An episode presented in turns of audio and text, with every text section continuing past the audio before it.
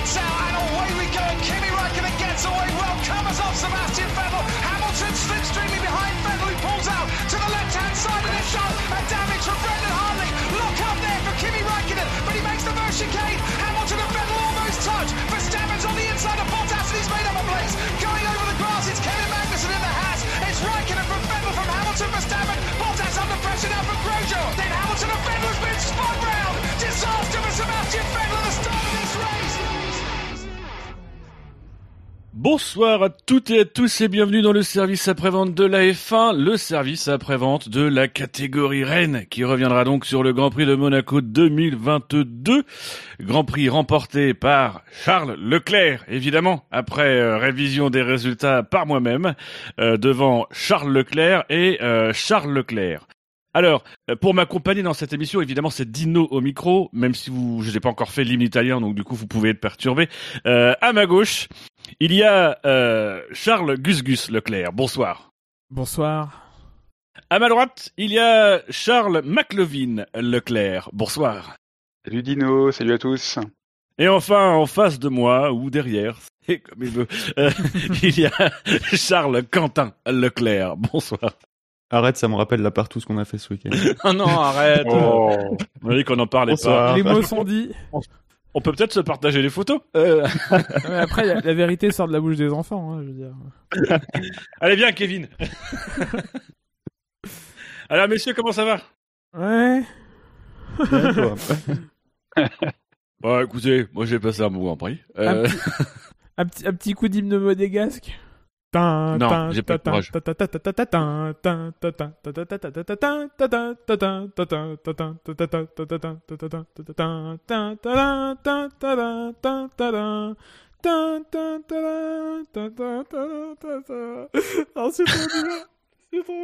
Oui, voilà, merci. Encore frais. Du, coup, tu, tu nous quittes définitivement, Gus Gus, non Pas encore. Ah, dommage. Euh, il, va, il va falloir espérer qu'un jour Charles Leclerc gagne à Monaco. Euh, messieurs, euh, alors précisons à nos auditeurs qui nous écoutent en podcast que nous sommes le 30 mai 2022. Si toute révision de résultats intervient après cette date, cette émission n'est pas à jour. Euh, voilà, parce que j'ai toujours de l'espoir. On va revenir sur le Grand Prix de Monaco. On va pas revenir sur les actus puisqu'il n'y a pas eu d'actu. J'en sais rien. Peut-être qu'il y a eu des choses aujourd'hui, messieurs? Non? Je sais pas, j'ai pas vu les actus. Non. non, Non, non, rien. Ri- Ricciardo est toujours un pilote McLaren. ouais.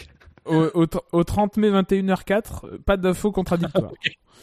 C'est Marcus Ericsson est sur le marché. Euh, donc, euh, messieurs, on va commencer par euh, les notes du Grand Prix. Et avant d'avoir euh, les notes, j'aimerais avoir euh, votre avis général sur ce Grand Prix. Qu'en avez-vous pensé? Après, on s'intéressera aux données purement chiffrées.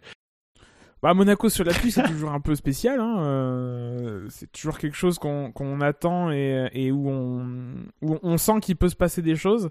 La problématique qu'on a avec ça, avec ça, c'est que le niveau du plateau est quand même est relativement exceptionnel. Euh, qu'on a très peu de grosses, de grosses fautes ou de, de, de, de mecs très mauvais qui, euh, qui font n'importe quoi. Euh, donc en termes de en termes de, de, de, suspense c'est pas c'est pas trop la, la panacée euh, après, on a eu, euh, on a eu quand même un, bon suspense, des, belles batailles pour le niveau de Monaco, hein, parce qu'on sait euh, la difficulté euh, de, se dépasser. Moi, j'ai toujours du mal avec les gens qui résument le spectacle avec les, dépassements. Je pense que euh, voir des voitures évoluer roue dans roue euh, entre les rails, euh, c'est toujours aussi imp- impressionnant. Moi, ça me fait beaucoup euh. Euh, donc euh, qu'on ait euh, les quatre premières voitures en euh, trois Vous secondes. pouvez remonter ta caméra, ça nous arrangerait d'ailleurs, Gus Gus, s'il te plaît. oui, pardon, excusez-moi, c'est un peu, c'est un peu indécent l'effet que ça me fait, mais, mais c'est comme ça, on, on, on peut pas contrôler ce genre de choses. Non, voilà, je- pour un Grand Prix de Monaco, ça, c'était plutôt un, un, un bon cru. Évidemment, le, le Ferrariste en moi est déçu du déroulement, mais, mais il faut savoir faire abstraction de, de, ce- de ce- la subjectivité pour, pour euh, quand, on, quand on met le, le micro en- en face de la bouche. C'était tellement beau. Assez d'accord avec euh, avec ce que dit Gus Gus. C'était quand même un, un- on a quand même eu un bon cru cette année, bien aidé par euh, les conditions météo. Euh, c'est vrai qu'on a eu beaucoup de de discussions ces dernières semaines autour de Monaco, autour du du, du contrat. Euh, et j'avoue que jusque-là, je m'en foutais un peu euh, parce que Monaco, ça m'a jamais vraiment passionné. Et mine de rien, ce week-end, que ce soit en qualif sur le sec ou ce week-end, euh, enfin ou dimanche sur la pluie, je me suis dit qu'on passerait quand même à côté de, de, quelque chose si on si on n'y allait pas. Alors je comprends les arguments qui disent que ça manque de spectacle, même si je pense que les arguments sont plutôt financiers du côté de la F1. Mais pour ce qui est du spectacle, je pense que même si on a des, des crues un peu un peu bas certaines années, euh, ce serait dommage de se priver de ça parce que c'est un exercice tellement particulier Monaco que qu'une fois dans l'année sur euh, un calendrier qui, qui s'élargit à 23, 24, 25 grands prix, c'est quand même euh, c'est quand même dommage de, de, se passer de ça. McLovin? Ouais, bah, bah, pas grand chose à rajouter. Hein. C'était c'était un bon cru. Euh, moi j'ai beau, enfin Monaco c'est un de mes grands prix préférés parce que voilà l'exercice des des, des, des F1 entre, entre les rails, je trouve ça, je trouve ça magnifique. Je trouve que c'est euh, c'est un Grand Prix qui qui, qui, qui pue l'histoire de, de la Formule 1. Donc moi c'est voilà c'est quelque chose qui me quelque chose qui me parle.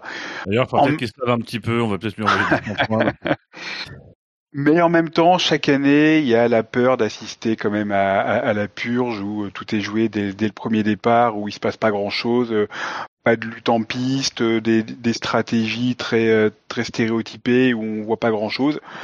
Euh, ça a été le cas ces dernières années. Là, ça a été, euh, là on a eu, bah là on a eu tout. Hein. On a eu, on a eu des belles bagarres en piste au début. Euh, notamment quand il y avait des, euh, des pilotes sur des, euh, des, stratégies différentes, parce que c'est vrai qu'à stratégie à, à, monte pneumatique et équivalente, je, je rejoins Gus Gus, enfin, le niveau est tellement bon qu'on n'a plus les, les, les, les, grands prix un peu, un peu élimination d'antan où tous les trois virages il y a un mec qui se met au tas. Là, bon, en dehors de Latifi ou Stroll, le, le, niveau est quand même très très très solide. Et une passé cette phase-là, on a eu une phase stratégique comme était assez passionnante. On décortiquera, je pense, tout à l'heure. La dernière partie du Grand Prix, bon, bah, ça a été, euh, ça a été le Monaco qu'on qu'on aime forcément un, peu moins. Enfin, il y a de la tension, mais on a l'impression d'avoir déjà vu le scénario 36 fois, quoi. On sait qu'il va, il va finalement rien se passer, donc voilà, ça me laisse toujours un peu sur ma faim. Mais globalement, euh, on, je vais pas, enfin, on va pas bouder notre plaisir. Été un, été une belle édition de Monaco.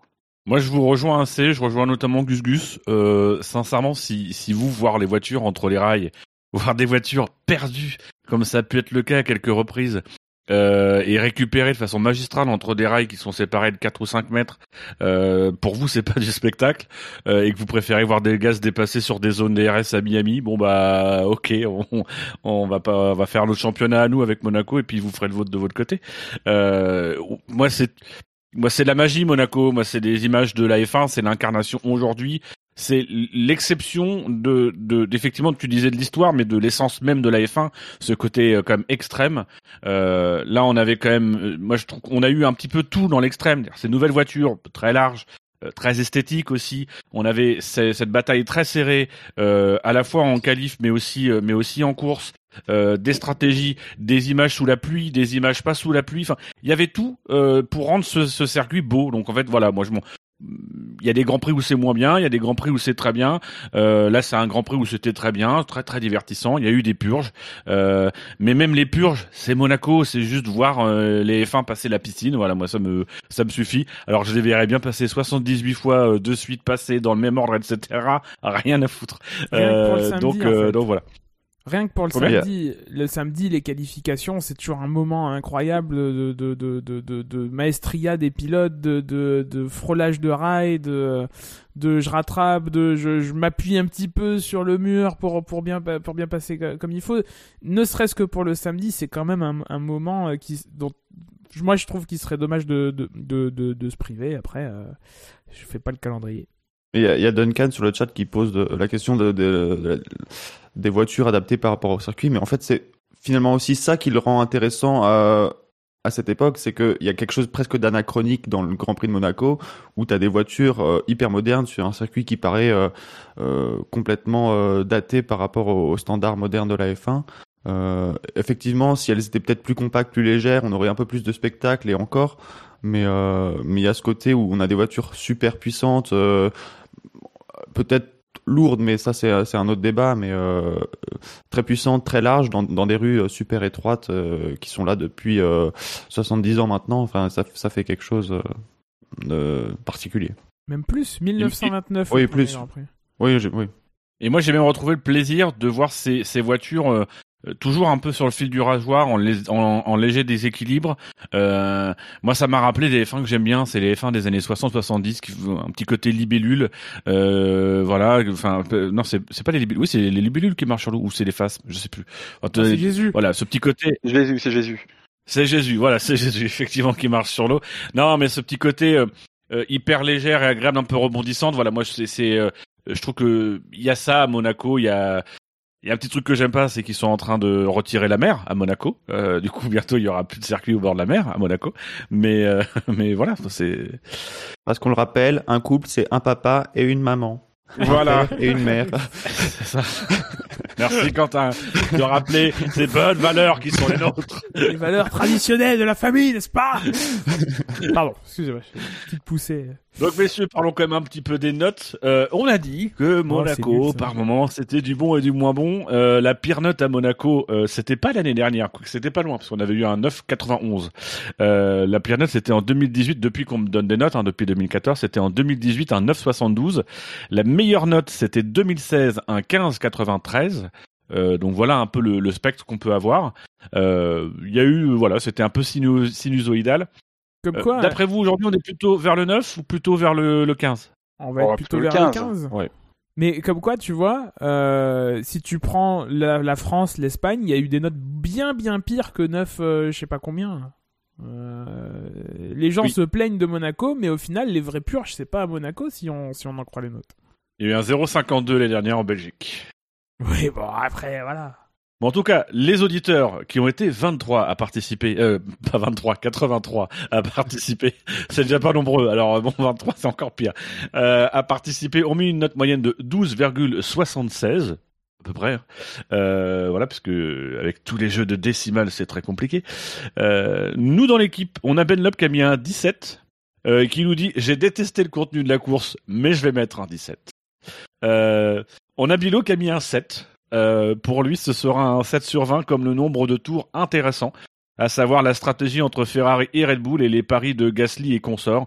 Dégagez-moi ce circuit ou modifiez-le. Euh, voilà, il est sans doute beaucoup pris euh, sur Roland Garros en ce moment, euh, Bilo, donc on vous prie de l'excuser. Il est bien Euh, meilleur à l'écrit qu'à l'oral. Oui, Gus Gus? Il est bien meilleur à l'écrit qu'à l'oral. Ça, alors il y a que toi qui peux pouvoir en attester. Euh, McLevin, donc toi tu l'as mis un 15,50, Shinji a mis un 15, Spider et Toms ont respectivement mis 14,11, ce qui fait euh, une moyenne euh, au global de 13,94. Donc on est effectivement plus proche du 15 euh, que du 9. Mais c'est pas non plus un- une note folle folle. Moi je trouve la, la, la note est un peu basse. Je note plus les grands prix. Mais euh, voilà, je trouve, je trouve 13,94 c'est un peu... euh, Copieur. c'est un peu moyen. Oui, tout à fait. Non, mais parce que moi, je suis feignant. Toi, t'as des principes. Moi, je suis feignant, Gus Gus. parce que moi, parce que moi, je suis tra- très travailleur. Alors, messieurs, avant de passer au quintet plus ou moins, euh, je vais vous proposer un, un jeu très rapide, très Oh, court, putain, non, Euh, non, mais qui non, définira- Non, mais j'ai sommeil déjà. qui définira, c'est très important, l'ordre de départ, euh, l'ordre de passage du jeu de fin d'émission. Et là, j'ai une petite pensée pour Scani. C'est un peu la Euh, Q3 puisque là. à la fin de l'émission, il y aura évidemment un Pyrénide. Euh, bisous Scadi, fallait venir. Euh, alors messieurs, je vais vous demander, s'il vous plaît, de me donner un tour de rôle dans l'ordre alphabétique. Quentin il dit, oh merde. Euh, de me Du nom donner de famille. le nom de famille de Lewis Hamilton. Hamilton? Attends, non, c'est plus Hamilton. Ça pourrait Ah si, changer. oui, c'est... euh, Ah oui. Ah, c'est Ar Arbaletier ou je sais pas quoi. Oui, Ar- Arba- Arbalestier. L'arbalestier. euh. Donc là, c'est pas une flèche, quoi. Euh, donc, messieurs, je, je vais vous demander de me mettre, de me donner, ne me mettez rien, s'il vous plaît, de me donner, euh, puisque on n'a pas fait la, la durée totale, le nombre de tours Putain. total, parce qu'on en a fait euh, On qu'un certain Bibi. nombre. Je vais vous demander de me donner en kilomètres la distance de la course ce week-end. Et le plus proche sera le premier à tirer lors de Pyrélides. On a le droit, calculatrice? Non. Bon, alors, stylo. Et donc, faut te le, faut te le mettre où alors? Bah ah oui tiens c'est mieux oui mettez-le moi dans le chat par écrit enfin dans dans une conversation privée et puis comme ça ce sera vraiment impartial. En plus j'ai pas prévu un truc pour calculer le plus proche ça va être très galère. Euh, je sens que je vais me faire chier. Et Gus Gus t'as pas le droit calculatrice et opération de tête tu n'as pas le droit. Je suis en train de la poser. Mais non tu la poses pas. Mais Tu, si, dois c'est le but du jeu c'est le jeu de la vie. Ah, mais euh, c'est pas toi qui fais les règles. Pour une fois, ça te fera la. Ah bah, alors là, bon, sache que je vais te rajouter automatiquement 305 km à ta distance. hein. bah, je vais, bah, je vais faire le calcul en enlevant 305, tu me connais. Allez, Gus Gus, te fais pas durer cette émission plus qu'elle en a déjà duré. Oh, genre, c'est moi. Le mec, il rajoute un jeu, c'est moi qui rallonge l'émission, bien, sûr. C'est un jeu très court. Allez, c'est bon, il m'a- il m'a gavé. Euh, c'est là qu'il faut mettre chat interne, c'est ça? Non, c'est dans une conversation privée. Mais tu peux mettre chat interne si tu veux. Ah. Voilà, ça ne change rien. Privée. Les autres ont participé déjà, eux, Il est où? Le grand con, voilà, c'est ça. C'est ton petit avec nom, la chaussure bleue. Avec la chaussure rouge. Sans- Alors, je tiens à dire à tous ceux que euh, l'émission, euh, qui disent que l'émission était pas bien préparée, elle est bien préparée. C'est juste que les chroniqueurs sont pas bien préparés. Eh ben, ça valait le coup de nous faire chier avec tes calculs à la con. hein. Alors, Alors, Gus Gus, justement, Tu tu, as mis combien de kilomètres Interdit de faire des calculs, commence pas à me faire chier. Alors, Gus Gus, tu nous as dit combien? Alors, le juste prix est de 178. 100 178 kilomètres. McLovin, tu nous as dit? 220. Et Quentin, tu nous as dit? Bien, ma position préférée entre les deux, j'ai mis 200 tout rond. Eh ben, c'était 213,568 kilomètres. Ouais. Euh, donc du coup, eh oui, t'as foiré tes calculs, Gus, Gus. Voilà, t'es nul en maths, t'es nul en maths. On n'y peut rien. Euh, voilà, tu, tu Ah oui, pas restes bon à appuyer au règlement. Non mais attends, je connais la, di- la distance du circuit, j'avais juste pas le bon nombre de tours. T'avais dit combien de tours? 337. J'ai- J'avais posé 59 tours. Eh ben, c'était 64. Euh, donc du coup, McLovin, c'est toi qui es le plus proche. Donc tu seras le premier à passer au Pyrélides, suivi de Quentin et de Gus Gus. Voilà. On s'en fout, leur deux passer C'est la n'a aucun sens. C'est la petite euh, partie euh, qui précède le quintet plus ou moins, euh, qui va commencer là incessamment sous peu dès que Gus Gus aura lancé le jingle. Eh oui, les chevaux le tiercé, moi, c'est mon dada. Alors avec le journal prenez l'avis du bon Quintet. Et spontanément, je vais demander à McLovin de nous rappeler le principe du quintet plus ou moins. On le fait rarement, c'est le moment où il faut qu'on rappelle les règles. Rien que pour la tête de McLovin qui découvre la règle, ça valait le coup. Je vais faire le caca. hein. principe, eh bien, les, les auditeurs euh, votent, les auditeurs votent mal, ils choisissent 5, ouais, ils en mettent 5, 5 dans le quintet plus, 5 dans le quintet moins, on fait des calculs savants euh, sur un tableau Excel, et puis on ressort le quintet plus et le quintet moins, plus ou moins. Alors on rassure tout de suite, ce n'est pas Gus Gus qui fait les calculs savants hein, du quintet plus ou moins. Lui, il a conçu le quintet plus ou moins, mais c'est pas lui qui fait les calculs. C'est issu de mon cerveau fécond, en deux mots. Tout à fait. Euh, donc effectivement, c'est ça, hein, c'est le, le grosso modo le top 5 et le flop 5 de la course. Et on va commencer avec... euh, alors, certains disent, et là j'ai une pensée particulière pour Bouchard, certains disent que c'est le premier du Quintet Plus. Non, le premier du Quintet. Là, j'ai une pensée pour Henri Grazuki. Allez, Euh.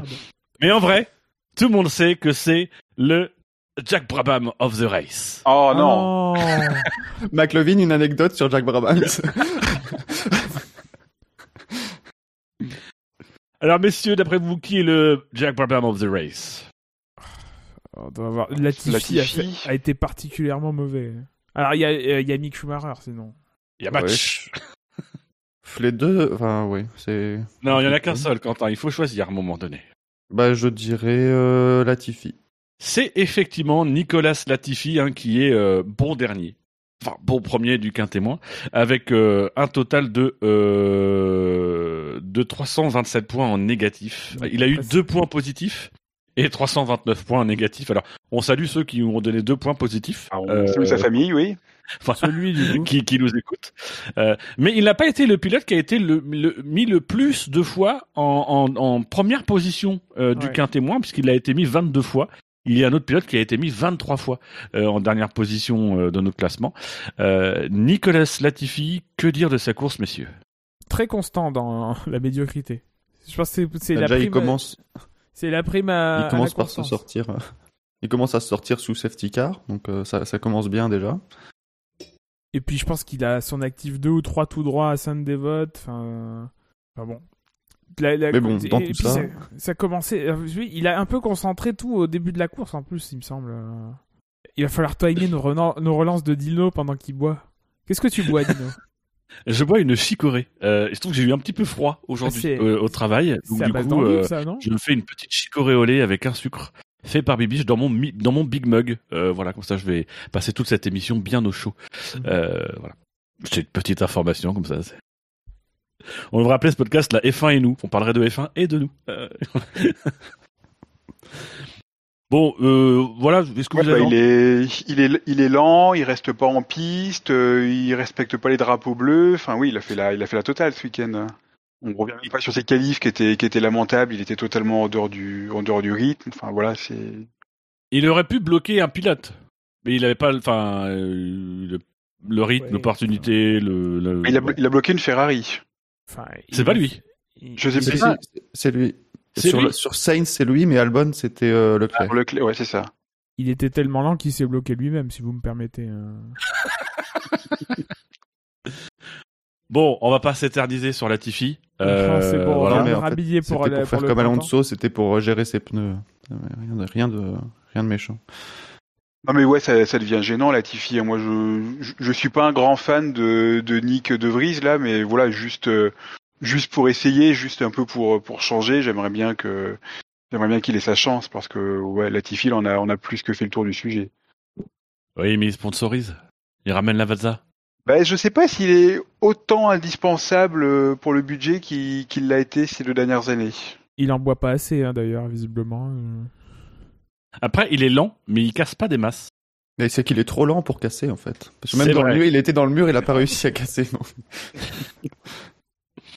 Lui, il Bon, aurait pas monsieur- perdu le diamant euh, comme euh, Christian Klein euh, en 2004.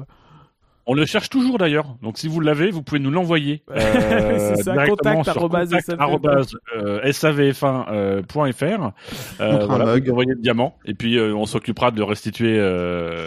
Attention, Euh, si votre diamant pèse plus que 10 mégaoctets, ça ne passera pas dans notre boîte mail.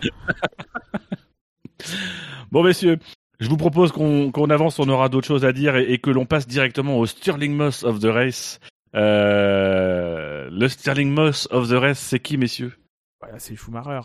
Moi, je dirais Esteban Ocon pour avoir voulu attenter à la vie de Lewis Hamilton par deux fois dans cette course. Oh là là, terrible. Eh ben non, ça, il est dans le quintet plus Ocon, justement, pour les mêmes raisons. Euh... la communauté s'est mobilisée. C'est effectivement Mick Schumacher. 8 points positifs pour euh, 345 points négatifs, soit euh, moins 337. Mais du coup, il est, il est dernier. Oh, putain Oh là là. Ah, attendez, parce que ce classement n'est pas classé. Et après, c'est nous. Non, après, on sait pas compter. On dit, c'est pas poser le- de multiplication. Connard, va.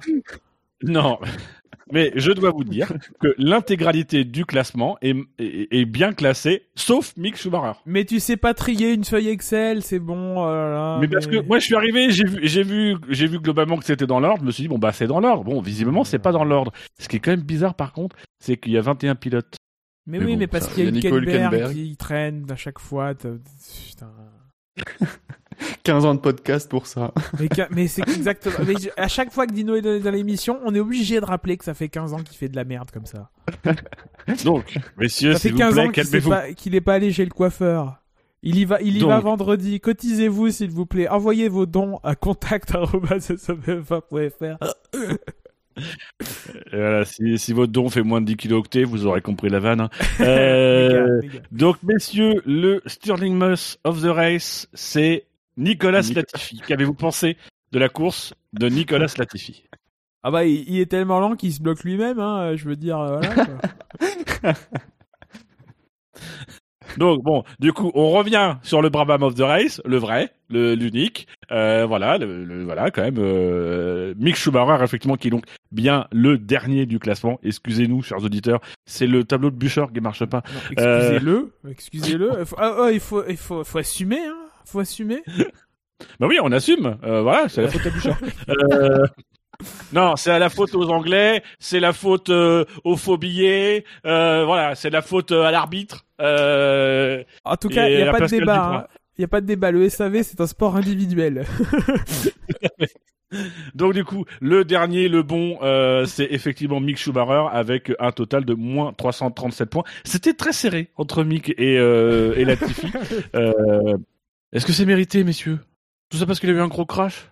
Bah, il a fait l'erreur Bah, qu'il fallait pas faire. euh, Mais bon. euh. Avant de se cracher, c'était pas génial non plus. Hein. Oui, mais après le crash, le rythme était bon. Le crash, c'était bien, ouais. Non, puis il y, vous a un- il y a un petit côté comique de répétition chez Schumacher. Ça fait, c'est pas la première fois qu'il découpe une voiture en deux. Ça, il- lui pour le coup, il commence vraiment à coûter cher, euh, à coûter cher à son écurie. Ah, Le rapport qualité-prix, il est, il, il est pas top. Hein. Oui, d'ailleurs l'écurie qui ne se cache plus trop euh, pour dire que il se pose quand même quelques questions. Euh, la tête de, de Magnussen qui avait abandonné dans l'anonymat général euh, juste Oui, oui. avant, euh, quand il voit l'état de la bagnole. Alors c'est pas, on, on suppose que c'est quand même la tête parce qu'il est inquiet euh, de l'état de la voiture et de Mick Schumacher, etc. Mais c'est vrai que dans le contexte, on se dit ah ouais quand même, on, on sent que le gars euh, potentiellement peut se dire ah ouais quand même il l'a bien foutu au tas. Euh, ils ont été quand même assez nombreux à se, à, à se rater à la sortie de la piscine ce week-end. Est-ce qu'on peut vraiment... Euh... Je, je vous pose la question pour créer un débat, messieurs. Mais est-ce qu'on peut vraiment en vouloir à Mick Schumacher? Ah oui, euh, les autres ont pas fait.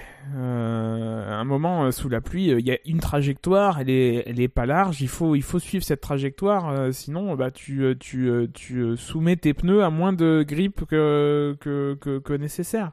Après, c'est le moment, c'est l'endroit du circuit le plus tangent, le plus, euh, un des plus euh, rapides. Euh, c'est le virage le plus rapide, ça passe quasi à fond. Sous la pluie, du coup, c'est encore plus, c'est encore plus traître. Si tu fais une erreur, de toute façon, t'as les rails vraiment des deux côtés pas loin. Ouais, il fallait pas la faire. Maintenant, c'est quand même compliqué. C'était obligé qu'on ait. Enfin, ça aurait été vraiment incroyable qu'on n'ait pas de de de de- d'abandon sur euh, sur euh, sur euh, sur un accident dans dans dans ces conditions-là, quoi. Vous partagez tous ce constat? Bah, c'est vrai que c'est un endroit euh, du circuit qui laisse pas la, la place à l'erreur. Euh, on a vu d'autres erreurs faites euh, dans le week-end et globalement dans la course, mais forcément qui ont été moins coûteuses, voire euh, même rattrapées. Euh, Après, euh, c'est compliqué parce que le, le- je sais que les, les auditeurs notent la course, mais euh, j'imagine que le pilote qui a remporté le Quintet Plus euh, a aussi démoli sa voiture euh, dans, dans un mur le, le samedi et sans, sans les conditions défavorables pour la, sur la piste. Je peux te confirmer qu'il est arrivé à ce pilote de mettre sa voiture dans un mur un samedi à Monaco. Ah, Ce qui couvre pas mal de pilotes. Après, c- sur son week-end en, global, je trouve que c'était. Moi, je, le voyais même dans une position plus difficile que ça en vue du début de saison. Euh, je trouve qu'il a pas fait un trop mauvais week-end jusque-là. Euh, après, c'était pas brillant, hein, donc euh, ça mérite quand même une place dans, dans le quintet moins. Euh, effectivement, le crash est une situation, euh, enfin, un, argument euh, pour le mettre d'autant plus dans ce quintet moins. Après, c'est pas Effectivement, le, crash est impressionnant, les, conséquences sont énormes, donc forcément c'est ce qui ressort beaucoup plus. Mais je trouve pas que ce soit honteux comme crash. C'est plus effectivement la répétition peut-être de ce qu'il vit depuis le début de la saison. L'an dernier, on avait tendance à être indulgent avec Schumacher parce que bon, il commettait des erreurs, mais on voyait que la voiture était très difficile à conduire. Elle, euh, était vraiment, euh, était vraiment très très piégeuse. Et puis globalement, il mettait, euh, il mettait une tannée à Mazepin. Donc voilà, le, le, le bilan global de la saison de Schumacher l'an dernier était plutôt positif.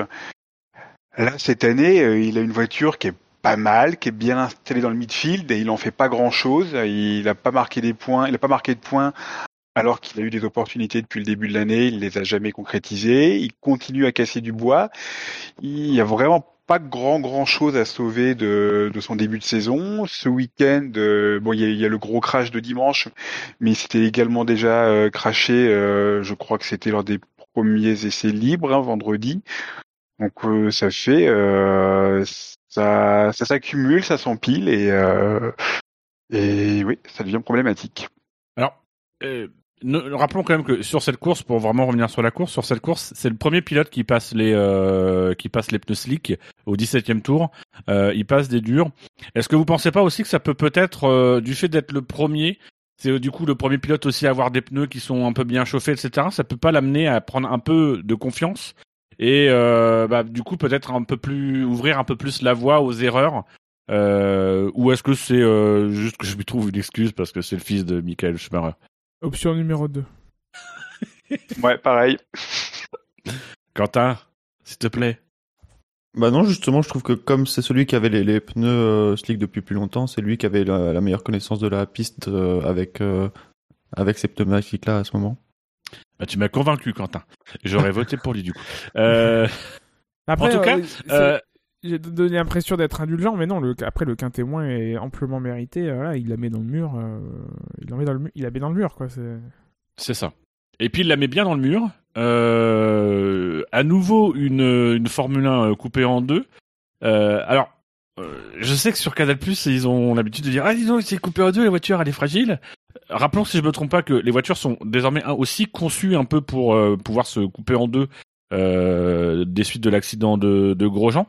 Mais de mémoire, euh, j'y ai pensé après. Euh, alors, est-ce que c'est parce que c'est souvent Mick qui se met dans le mur? Mais j'ai le sentiment que toutes les fois où on a vu une voiture coupée en deux, c'était la As de Mick Schumacher. Alors, est-ce que, est-ce que vraiment, euh, est-ce qu'il y a une inquiétude à avoir sur la manière dont est conçu, euh, sont conçus ces F1 pour se couper en deux, et potentiellement, est-ce que ça peut pas être un signe aussi que la As euh, euh est peut-être fragile euh, dans ses accroches Moi déjà, le... je pense qu'il n'y a pas de problème avec la As, sachant que bah, le moteur c'est un Ferrari, la boîte de vitesse a priori elle provient pas de, elle est pas faite par As, elle est faite par Ferrari, elle est fournie par Ferrari. Euh, tout ça est testé euh, par la FIA. Il y a un règlement, il y a des tests, euh, pas forcément des crash tests, mais des tests de, résistance à certaines forces, à certains endroits, appliqués à certains endroits des monocoques et en certains points du châssis. et surtout, après, il y a des angles qui sont propices à ce que les voitures se coupent en deux comme ça, les chocs de côté euh, les, les, les, fixations sont pas faites pour, euh, pour, euh, pour travailler dans ce, dans ce sens-là. quoi. Les, les, les, les, gros boulons sont pas faits pour, pour être pris comme ça en cisaillement de, de, côté. Le risque que je vois moi à ce que une voiture se coupe en deux comme ça, c'est surtout d'avoir un énorme morceau en plein milieu de la piste euh, sans protection et qui soit percutable par d'autres voitures. Euh, un choc de voiture à voiture, il y a des structures d'absorption à peu près des deux côtés. Bon, ça, selon les angles, c'est plus ou moins dangereux. Euh, là, on se retrouve avec un, gros morceau euh, en règle générale métallique, euh, quasiment à nu, si ce n'est que bah, sur la boîte de vitesse, on a une structure de une, une structure d'absorption des chocs de, de l'arrière qui reste aussi, mais, mais qui couvre pas forcément énormément d'angles. Euh, moi, c'est plus ça le, risque. Que la voiture, elle se, coupe en deux, qu'il y ait des pièces de partout, ça montre au contraire qu'il y a de l'énergie qui se dissipe et que donc ce n'est pas le pilote qui, euh, euh, prend cette énergie-là, qui subit ces, décélérations-là, etc. voilà, moi que la que la As, après ça tombe souvent sur la As parce qu'il y a aussi beaucoup plus d'accidents pour As que pour les autres. il faut aussi faut aussi le le, dire, hein, ça tombe sur eux. Ils ont des pilotes pas forcément très expérimentés. Euh, bon, Magnussen est revenu, donc ça, ça contrebalance un petit peu. Euh, voilà. Euh, moi, moi j'ai pas l'impression que ce soit spécifique à la As parce qu'ils partagent des pièces avec les Ferrari, mais, mais en même temps, on n'a pas vu d'autres crashs qui nous prouveraient le contraire. Donc bon. C'est que je suis, en, train de chercher, j'arrive pas à me souvenir d'un cas. il me semble qu'on a vu trois fois une voiture coupée en deux. Euh, et à chaque fois, c'est, enfin, en tout cas depuis l'accident de Grosjean, et à chaque fois, c'est la Ouais, mais est-ce qu'on a vu des gros crashs euh, C'est ça. avec En dehors des As. ce- avec ces angles-là, en, en dehors des As, c'est aussi ça le, c'est ça le problème. Non, Euh, mais ce- ce- selon Villeneuve, c'est quand même pas normal qu'une voiture se casse comme ça en deux. C'est pas, c'est pas possible. Non mais selon Villeneuve, c'est déjà t'as tout dit dans la phrase. Euh, Du coup, messieurs, on peut peut-être passer aux beltoises de la course. Et alors, beltoise de la course à Monaco, c'est plutôt classe. Anthony Beltoise? Euh, Alors, c'est sans doute Anthony Beltoise auquel on pense. C'est le seul dans la liste, parce que j'ai la liste là qui a été faite à l'époque, qui a été faite à l'époque et qui a été écrite par Bibiche. Ça, c'est l'écriture Bibiche. Voilà. Et donc, du coup, sur cette liste, euh, c'est le seul où il n'y a pas de prénom. Donc, du coup, euh, ça se trouve, c'est effectivement Anthony Beltoise. Euh, le Beltoise of the Race, messieurs, c'est qui? Euh... Ouais, Alors, j'ai un. Stroll chez McLevin. Tu me Stroll, on l'a pas beaucoup vu à la télé. euh, je dirais Albon ou Ocon. Euh, Peut-être Ocon, allez. Adbon Wokon, Gus Gus? Non, Stroll quand même. De toute façon, à la tête du client, ça va tomber sur Stroll euh, à performance équivalente. Eh ben, effectivement, messieurs, avec 0 points positifs et 279 points négatifs, c'est Daniel Ricciardo euh, qui est le beltoise euh, of the race. Euh, ce bon vieux Dan euh, qui commence à avoir un petit peu le profil du pilote de qu'un témoin. Euh, voilà, je sais même plus combien qu'il a fini. Euh, il a fini 12e Quelque part Il, par il là. a fini déjà, il était là Ouais, Déjà, il a fini. ah, là, je ne sais pas. 13e, je crois. C'est chiant Ouais, parce que le- 13e. le classement de Pirelli, il n'y a pas les numéros de position devant. En tout cas, il finit euh, en dehors des points entre Ocon 13e. et Stroll euh, dans le dans, le, le petit peloton euh, qui suivait un certain pilote espagnol. Enfin, euh, vers la fin de la course, il suivait, il suivait surtout un certain pilote britannique, mais euh, que qu'avez-vous retenu de la course de Ricciardo, de la carrière de Ricciardo dans sa globalité? Ah bah, très beau Grand Prix de Monaco en 2016 et en 2017. euh, depuis, c'est moins bien. Alors que rappelons, euh, Lando Norris c'était à l'article de la mort hein, quand même, donc. euh, C'est vrai. Une angine en phase terminale. Et des amygdales de... des amygdales de la, la taille d'une balle de tennis. Euh, Ricciardo qui est, euh, je vérifie, mais je crois le seul pilote qui n'a fait qu'un seul arrêt. Il est en un, il est en pneu pluie euh, jusqu'au 19e tour. Au 19e tour, il passe les pneus durs et il va faire tenir ses durs jusqu'à la fin de la course. Euh, donc Stratégie payante. stratégie payante effectivement en, en un arrêt.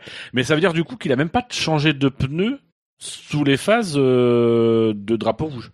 Non, mais comme d'autres... Mais- euh, ouais, parce que tu dis n'importe quoi. Parce que Sainz et Leclerc non plus n'ont pas changé de pneus.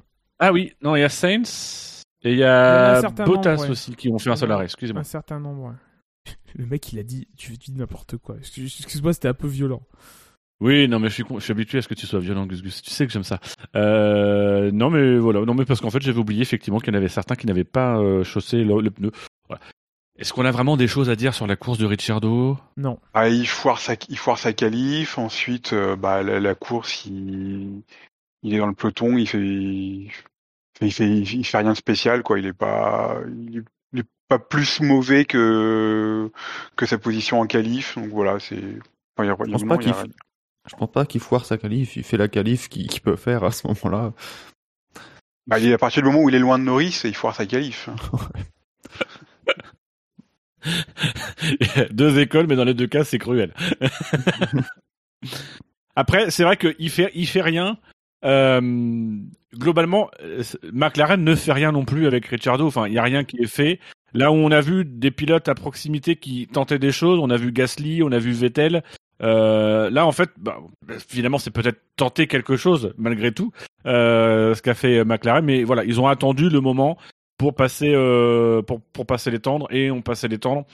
Mais euh, voilà, ça n'a pas du tout joué en leur faveur. Là où euh, on reparlera peut-être de la stratégie de Gasly, mais où peut-être peut-être changer les pneus plus tôt aurait pu lui permettre de gagner des positions et de se mettre en meilleure position. Mais il y a, il y a rien visiblement qui a été tenté. Quoi. Il y a- Ça a été vraiment dans l'attente que les choses se présentent et qu'il y ait un fait de course.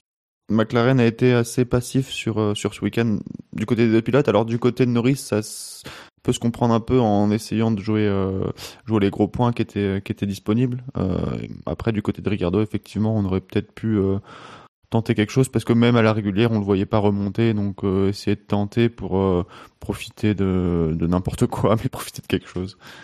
On s'est même pas servi de lui pour Norris. C'est-à-dire qu'on aurait pu le mettre en premier, euh, le, le- lui faire passer en premier les, les intermédiaires pour voir si ça pouvait servir Norris ou pas. Mais en fait, non, les deux ont des stratégies très différentes et donc du coup, on s'est vraiment pas servi de Ricciardo euh, pour faire quoi que ce soit dans cette course.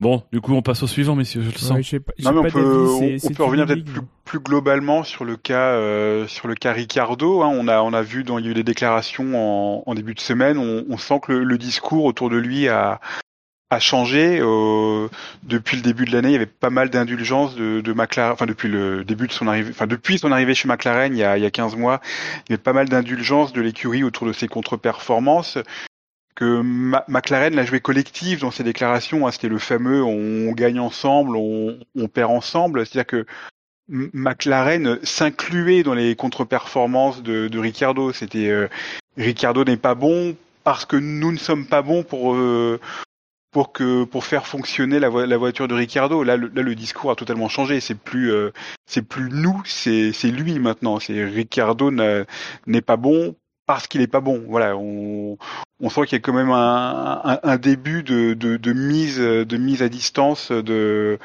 dans, dans, dans les performances, dans les contre-performances de, de, de Ricardo. Quelques petites déclarations aussi bien senties sur sa situation contractuelle.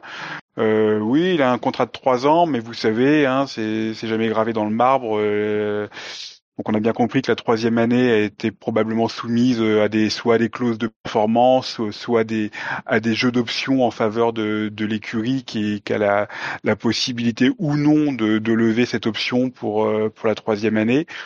Donc voilà, on a on a passé un on a passé un cap maintenant. Il est Ricardo a clairement le le feu le feu aux fesses. Il est il est clairement au, au centre du, du marché des, des transferts.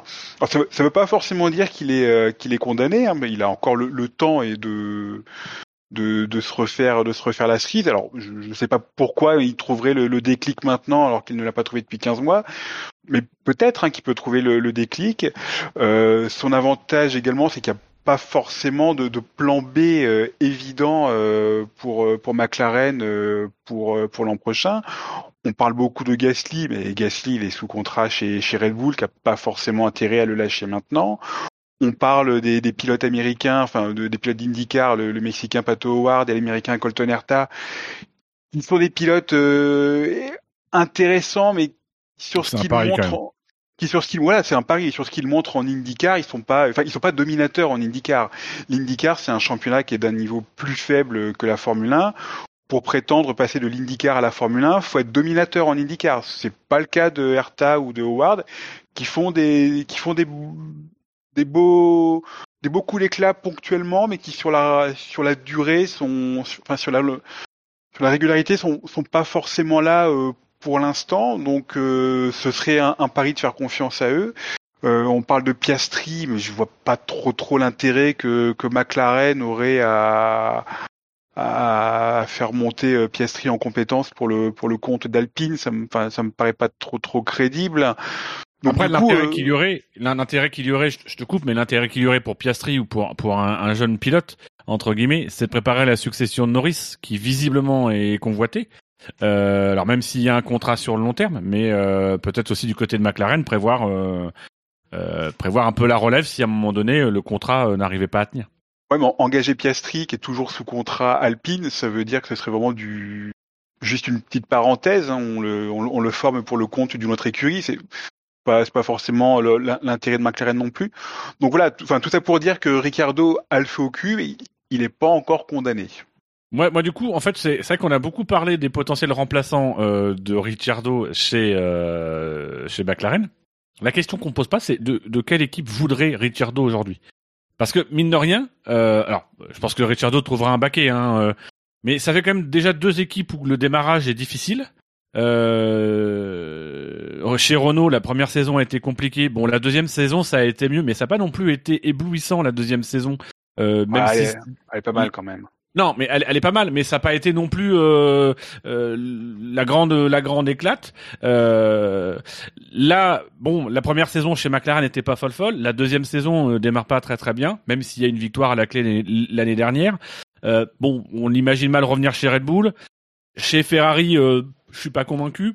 Du coup, chez qui vous, vous le verriez, vous, Ricciardo, aujourd'hui? Ah, c'est s'il reste en Formule 1, c'est dans des écuries de, de deuxième moitié de plateau. Hein. C'est pour aller chez chez Williams, chez Alfa Romeo. Enfin, c'est ce genre de profil d'écurie. Éventuellement Aston Martin. euh, Mais voilà, c'est des clairement, c'est pas dans le sens d'une d'une promotion hein, pour lui. Ça, ce sera en- encore un pas en arrière euh, supplé- supplémentaire dans, dans dans sa carrière actuelle. Et Peugeot Sport, moi, j'allais dire.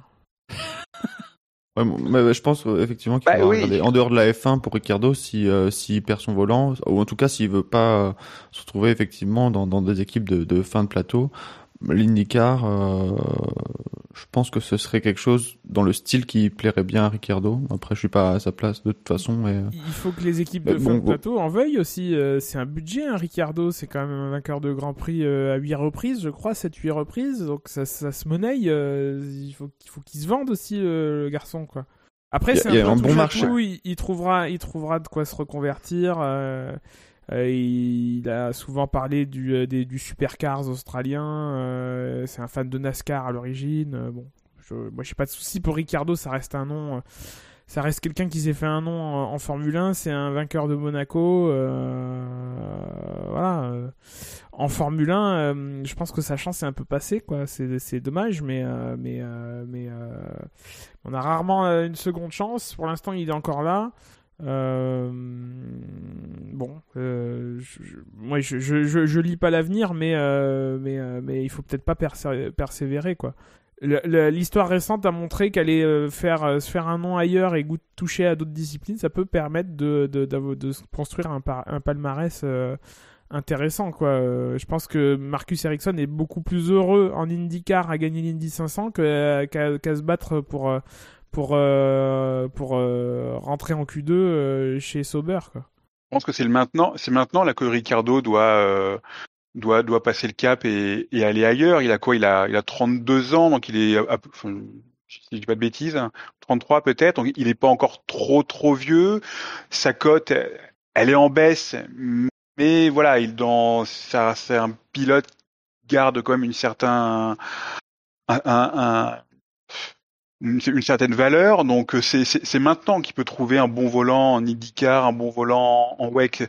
Faut pas qu'il pourrisse deux, trois ans euh, supplémentaires dans des écuries de fond de grille. Là, pour le coup, euh, il se retrouverait à quoi? À 35, 36, avec avec un passif de, de plusieurs saisons euh, pour l'Inde derrière lui. Là, vraiment, ça deviendrait compliqué. Donc c'est maintenant qu'il doit qu'il doit accepter que sa chance en F1, sa chance d'être d'avoir une d'être champion du monde. C'est, c'est- voilà, faut qu'il accepte que cette chance, elle, elle est passée, que c'est fini, et que c'est maintenant qu'il doit se, se, se réinventer une, une, une autre carrière euh, ailleurs. Par contre, moi, C'est un peu la différence avec Sébastien Vettel, par exemple. C'est-à-dire que Sébastien, Sébastien Vettel, lui, n'a jamais vraiment montré une volonté ou une envie de faire autre chose que de la F1. Donc il est en F1, il y reste, et puis bon, peut-être qu'il partira, et euh, finalement, on le verra peut-être une part ailleurs. Elle, elle a réussi sa carrière Vettel. Et, et, et pour le coup, elle est réussie. Je Quoi qu'il arrive, elle est réussie. Mm, mm. Je pense que pour le coup, la différence, c'est que Ricciardo, déjà, euh, je il a montré de l'envie d'aller faire d'autres choses. Je pense aussi qu'il peut intéresser d'autres catégories. Je suis pas convaincu, par exemple, qu'un Vettel puisse intéresser d'autres catégories. Euh, euh, si ce n'est, euh, voilà, pour le, le plaisir d'avoir un quadruple champion du monde de F1. Mais je pense qu'en termes de marketing, oui, aux États-Unis, en NASCAR ou en IndyCar, un Ricardo a de la valeur. Euh, il, il peut aussi avoir de la valeur pour des championnats comme ça, pour être euh, le parce que mine de rien, c'est effectivement un pilote qui, qui a malgré tout un beau petit palmarès en F1, euh, qui, euh, qui a quand même pas, mal- bourlingué, qui a fait des belles prestations, et qui peut aussi servir à démontrer que, vous voyez, genre l'IndyCar, c'est pas un championnat pourri, puisque si Ricciardo y va et qu'il y perd, euh, ça valorise le championnat IndyCar. Donc pour y avoir des intérêts aussi à, à récupérer un Ricciardo dans ce championnat-là. J'ajoute Gus, un truc, je c'est, c'est, Ricardo, c'est un pilote qui a une bonne image parce que très souriant, très blagueur, etc. Mais cette image, il est en train de la perdre parce que les, les, les conditions dans lesquelles il est en train de se mettre là aujourd'hui psychologiquement, ça me semble euh, le, faire perdre un peu son sourire, son, attitude positive, etc. Et donc il faut pas attendre que euh, euh, que la situation pourrisse encore plus qu'elle ne l'est aujourd'hui pour faire le switch parce qu'au bout d'un moment bah, Ricciardo ne sera plus bankable si continue sur cette pente là. Donc en tout cas, voilà tout ce qu'on avait à dire sur la course de Daniel Ricciardo, c'est dire. Euh, mais peut-être effectivement, en tout cas à défaut d'une course, un week-end un peu pivot euh, cette saison, euh, puisqu'effectivement on a senti que, euh, euh, en tout cas, ça négociait euh, certainement déjà autour de autour du baquet de Ricardo, parce qu'il y a sans doute de la négociation aussi euh, derrière tout ça. Donc euh, donc Ah. voilà. McLaren arrive en Formule E. Il y a un marché des transferts très dynamique en Formule E. Mais bon, vu son, sa capacité de ces dernières années à s'adapter aux, aux voitures, euh, aux, aux nouvelles voitures, je, je suis pas sûr que ce soit un bon truc pour lui. En fait, l'avantage de, Rich- de la- l'avantage, mais aussi l'inconvénient de Ricardo, c'est qu'il est chez McLaren et que McLaren est un petit peu dans tous les championnats désormais. Oui, Donc ça peut lui offrir des débouchés, comme ça peut aussi potentiellement le griller si ça se passe mal. c'est vrai. Euh, messieurs, on va passer au Carol Shelby of the race. Euh, Carol Shelby, euh, autrement dit le, le- le quatrième euh, du quintet moins. Vous m'avez cité Stroll tout à l'heure. Je dois vous dire que c'est pas Stroll. Je suis désolé, ce n'est pas Stroll. Euh, vous m'avez cité Esteban Ocon. Ce n'est pas Esteban Ocon. Voilà. Allez. Euh, Albon. alors j'ai un Albon chez McLovin. Latifi, Euh... Latifi, on refait les calculs quand même. Euh, bah Albon, oui aussi. Ou Ocon, Ouais, toujours, Albon, toujours. Albon. Eh ben, avec euh, 0 points positifs et 198 points en négatif, soit un total assez surprenant. On, on s'appuie sur l'expertise en calcul de euh, Gus Gus. Ça fait combien de points, Gus Gus? Attends, laisse-moi Attends, il poser pose la multiplication. Ça fait moins 198, Gus Gus. Sache-le. Putain, j'ai 0, pas moins trouvé, quoi. 198. Merde Ça fait moins 198. Euh, moi, c'est Yuki. Tsunoda euh, qui est euh, le quatrième du quintet moins. Là, on est vraiment dans la phase des pilotes qu'on n'a pas vu grand-chose. Mais parce qu'il a quand même gâché le, le week-end de Gasly, donc euh, ça, ça mérite ses, ses points négatifs. non, mais c'est vrai que comme Ricardo, on l'a, j'ai pas l'impression de l'avoir vu euh, à la télé ce dimanche. Donc Non, par contre, il est bien visible sur le tableau des stratégies avec une stratégie en quatre Oui. arrêts, euh, des plus audacieuses. C'est, oui, c'était une inspiration Schumacher. Mais, euh, mais bon. Il a, il a fait toutes les couleurs de pneus possibles ce Oui, week-end. c'est vrai, c'est vrai. Il a démarré euh, en pneus pluie. Au sixième tour, il passe les intermédiaires. Au 21e tour, il passe les durs. Au 29e, il passe les médiums. Au 56e, il passe les tendres. C'est le quintet, finir, le euh, quintet bah, dans l'ordre. C'est dans l'ordre en plus, quoi. C'est du, du plus, du Oui. plus lent au plus rapide. Il a Et tout commencé ça à pour 1,50, finir, euh, bah, bah, bon dernier finalement parce que euh, les autres ont abandonné derrière lui. Donc euh, voilà. Il a fait Non, pas mal de, micro-erreurs. hein. On, on l'a pas vu à la télé, mais euh, j'ai souvent entendu le commentateur dire ah, Oh, attention, le Tsunoda, c'est un dévote. Donc euh, je crois qu'il y est allé deux, trois fois. Il est très pieux, très pieux. Il va prier toutes les, tous les cinq tours, il prie à la chapelle. Voilà. On enchaîne. On a fait non. trois pilotes en une heure, de donc euh, c'est pas la non, Quentin, non plus. Quentin, il fallait pas enchaîner. Il fallait le laisser avec ce long silence. Euh, voilà, un peu gênant qu'il aurait coupé ouais. au montage. Mais plus on le laissait, plus c'était gênant. Ah, c'est dommage parce qu'au montage, je peux pas te couper les cheveux. Eh non, c'est dommage. Est-ce qu'on peut arrêter, s'il vous plaît, les vannes que les auditeurs ne comprennent pas parce qu'ils nous voient pas en webcam? Nous on se voit, mais nous Mais ils nous voient pas. Donc faisons genre, on ne se voit pas. Imaginons qu'on voit pas ta tronche, Gus Gus, et c'est très bien. C'est vrai que je vois moi-même ma propre tronche. euh, je dis, putain, si j'avais une caméra, Eh oui. je me verrais de face. Tout à fait. Et c'est pour ça que t'es de billets, sauf que tu veux pas le voir. Euh, Et donc, messieurs, on va pas s'étendre euh, inutilement sur Yuki Tsunoda. hein, euh, voilà, on va plutôt s'étendre sur le prochain pilote, qui est le Dan Gurney of the race. Euh, voilà, le, le, le cinquième du quintémoin. Alors, messieurs, qui est euh, qui est celui qui, qui qui a le moins déçu, mais en même temps qui a pas mal déçu quand même? Si c'est le Dan Gurney de la course, euh, un, un grand pilote alors, Esteban Ocon. Ou quelqu'un qui s'est mis en équerre. Parce qu'un gurney, c'est euh, c'est l'équerre qu'on met sur les ailerons. Seigneur. Euh, Ah, Quentin, s'il te plaît, fais- aussi, toi fais-moi un pronostic.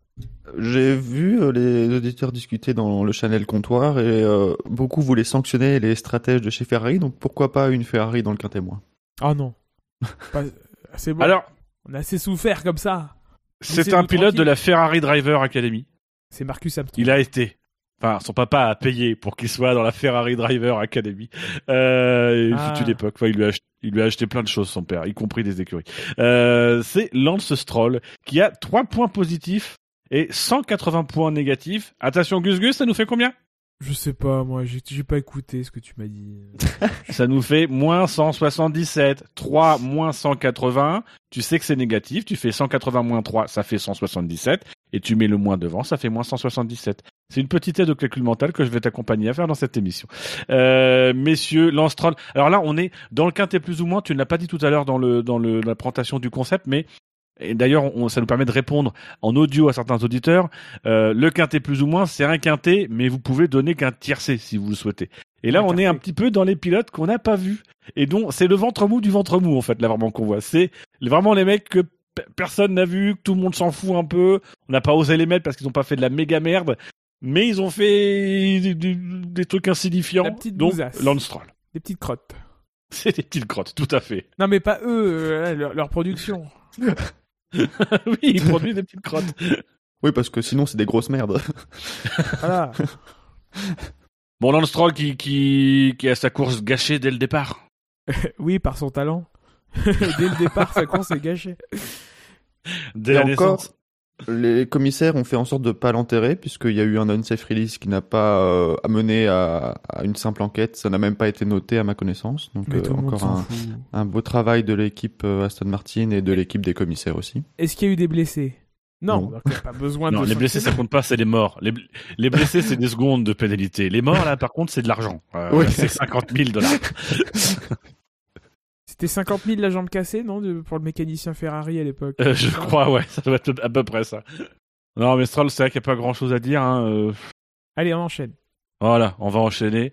On va enchaîner du coup sur le, le quintet mou. Euh, le quintet Allez, mou, on je vais vous mettre, Quintet messieurs, la liste du quintet mou. C'est vrai que ça va très très vite là.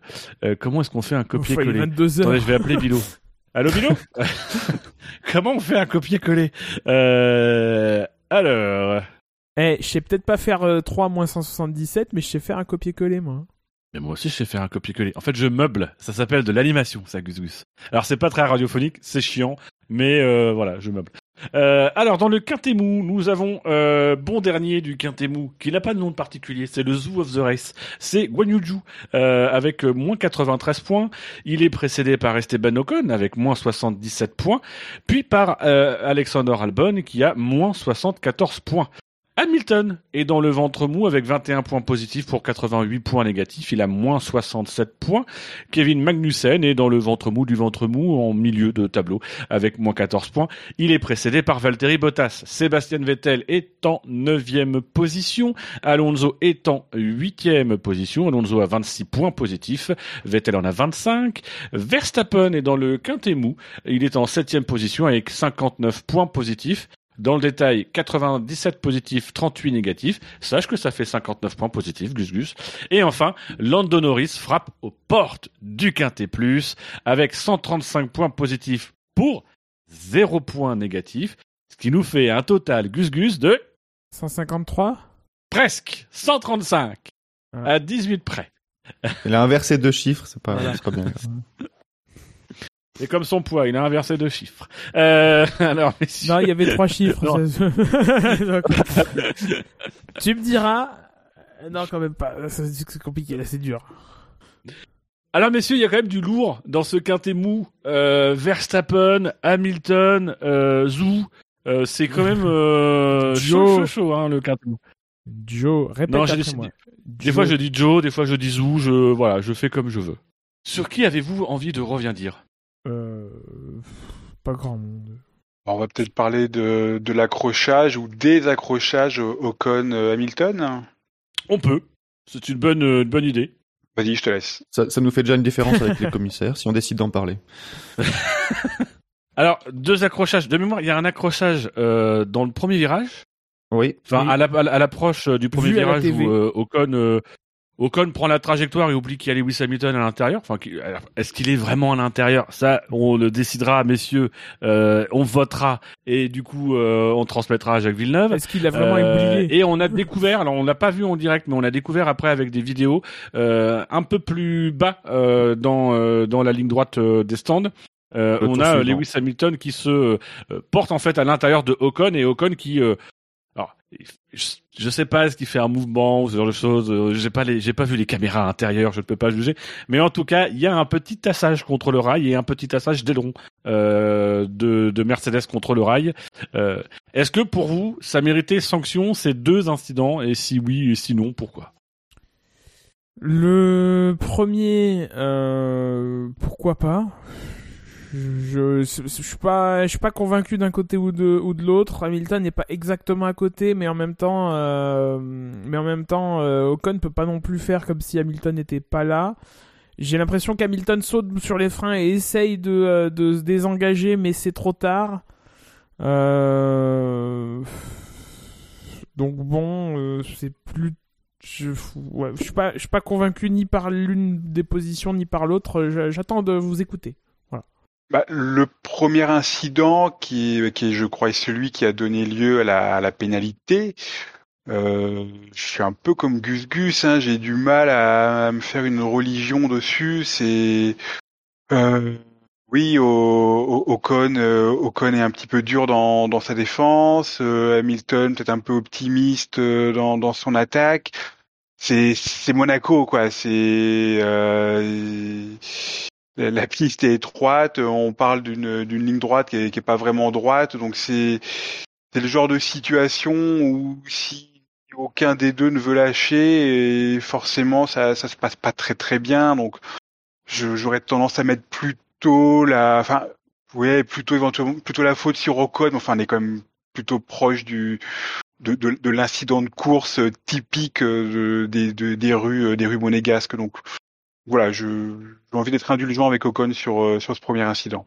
C'était à quel moment de la course à peu près J'essaye de retrouver euh, les images? Pour euh, c'était avant la salve d'arrêt au stand, je pense. Donc euh, C'est un donc, moment où Hamilton a déjà chaussé lui les, les intermédiaires, donc il est très rapide, alors que Ocon lui il est encore en pneu pluie, donc il y a un gros il y a un gros delta de vitesse entre les deux. Donc moi, ça le- doit se situer autour du tour 20 quoi. Sur le premier incident, j'aurais Ouais, effectivement aussi euh, donné peut-être une faute plus importante à Ocon et, euh, et ça m'aurait pas choqué que ce soit classé en incident de course dans, dans un premier temps. Et au final, en regardant les images un peu plus en détail, on se rend compte que l'attaque d'Hamilton n'est pas si euh, tardive que ça, puisqu'il est en fait plus au niveau. Alors effectivement, si on regarde euh, uniquement, euh, on fait une photo du moment de l'accrochage, Hamilton est un peu en retrait. Mais euh, c'est parce que euh, aussi Ocon freine beaucoup plus tard, il retarde plus son freinage, mais plus tôt dans l'action, Hamilton a réussi à se mettre bien plus à côté, euh, entre guillemets, de d'Ocon que qu'au moment du contact.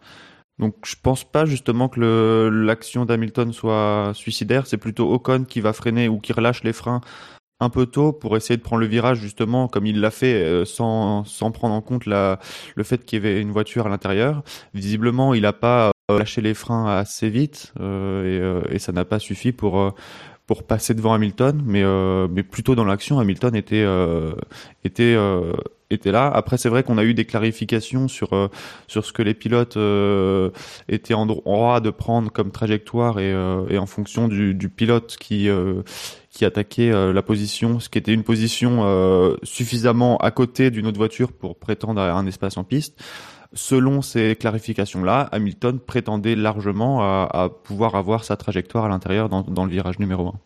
Sur le virage numéro, enfin sur la- l'action numéro 2, donc le tour d'après, plus, tôt dans la ligne droite, euh, effectivement, l'action fait un peu plus peur, les, dégâts sont plus importants, le tassage est plus clair parce qu'en plus coincé contre le mur et, euh, et pour Hamilton, euh, et la vitesse est plus rapide aussi. Euh, après, c'est compliqué à juger dans la mesure où la ligne droite des stands de Monaco n'est pas vraiment droite, et donc, euh, mais euh, on, on remarque quand même que euh, Ocon euh, resserre sur euh, sur Hamilton. Après, on a vu, moi j'ai vu qu'une vue de cet accident, donc difficile de voir si euh, si Ocon regarde dans les rétros et met le coup de volant euh, euh, à ce moment, parce que Hamilton se monte d'abord sur la sur la gauche d'Ocon, puis avant de de faire une feinte et de de se diriger vers la droite. Donc euh, pour moi celui-là est plus difficile à juger. Hum, donc euh, ouais, peut-être par manque de point de vue euh, extérieur aussi. La, la caméra d'Hamilton marche pas à ce moment-là, hein, c'est ça? Oui, elle est marquée comme dans les stands, mais ouais. Donc c'est bon, on avait que la vue de- d'Ocon. Ouais, moi je, bon, je, je retrouve pas. Je, je, je Surtout que sur le de commenter. Sur le premier incident, la caméra d'Ocon est dirigée vers l'avant, alors qu'on a la caméra vers l'arrière sur le, le deuxième incident. Ouais, le réalisateur complètement à côté du coup. Après, euh. Ah bah c'était MC. C'est hein, c'est aussi truc, c'est que du coup, il y a, a pas d'investigation sur euh, ce deuxième accident. Euh, alors, est-ce que s'il n'y a pas d'investigation, tout simplement parce que c'est pas passé à la télé? Euh, Il y a eu visiblement, on n'en a pas parlé encore, mais il y a eu visiblement des petits problèmes électriques à Monaco. Euh, est-ce que les commissaires avaient toutes les caméras, tous les angles de vue Est-ce que tout marchait bien mais Euh, t'inquiète pas, t'inquiète pas que s'il y avait, si Hamilton avait trouvé ça euh, choquant, il en, a- il en aurait parlé à la radio, ça aurait été rapporté par. euh, alors, c'est vrai que cette année maintenant, après l'année dernière, il y a a priori de ce qu'on sait moins de communication entre les écuries et euh, la direction de course. Il y a peut-être moins aussi de possibilités d'influer de, de, de, de ce côté-là. C'est peut-être ça aussi qui fait que euh, les, Mais- euh, les Il en, a, il en a parlé à la radio, Hamilton. Oui, il, dit qu'il l'a tassé dans le mur, donc euh, il parle, il parle justement du mur. Donc Mm. soit les, les les commissaires prennent Hamilton pour un con euh, et il sait pas ce que c'est un mur, ou soit ils, ils ont vraiment pas fait le lien entre les, les deux in- incidents. Soit Parce que quand, on entend la communication d'Hamilton, on comprend pas trop de quoi il parle. On se dit, bah non, quand même, euh, Ocon l'a pas mis dans le mur. Donc, a priori, euh, Hamilton lui parlait du, bien du deuxième incident, de celui qu'on Mm. n'a pas vu.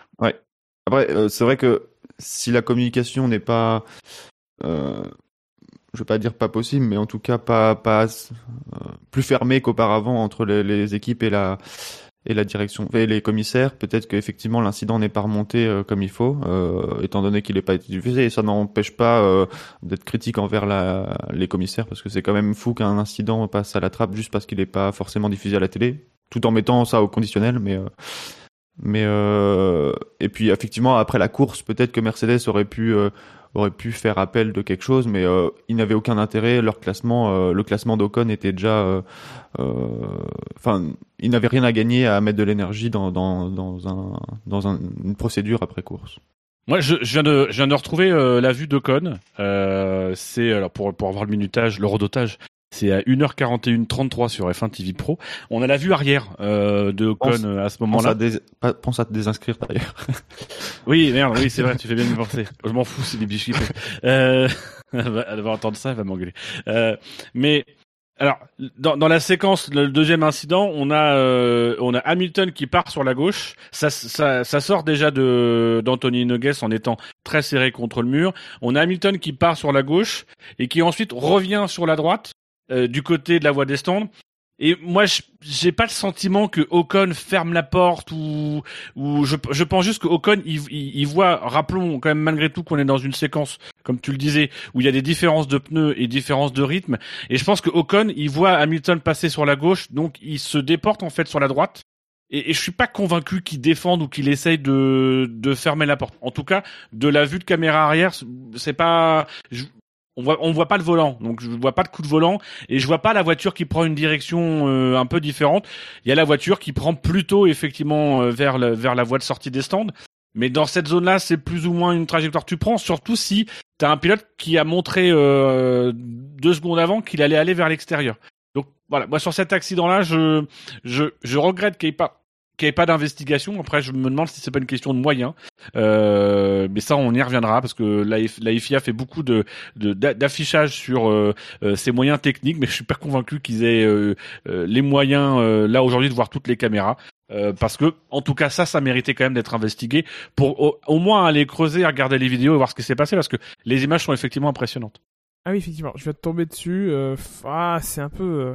On voit pas si Ocon regarde dans ses rétros à ce moment-là, c'est compliqué, mais effectivement, il, il se rapproche du mur de façon significative à ce moment-là. Alors, est-ce que c'est euh, c'est difficile de savoir si c'est une conséquence, euh, enfin une réaction ou une action de sa part?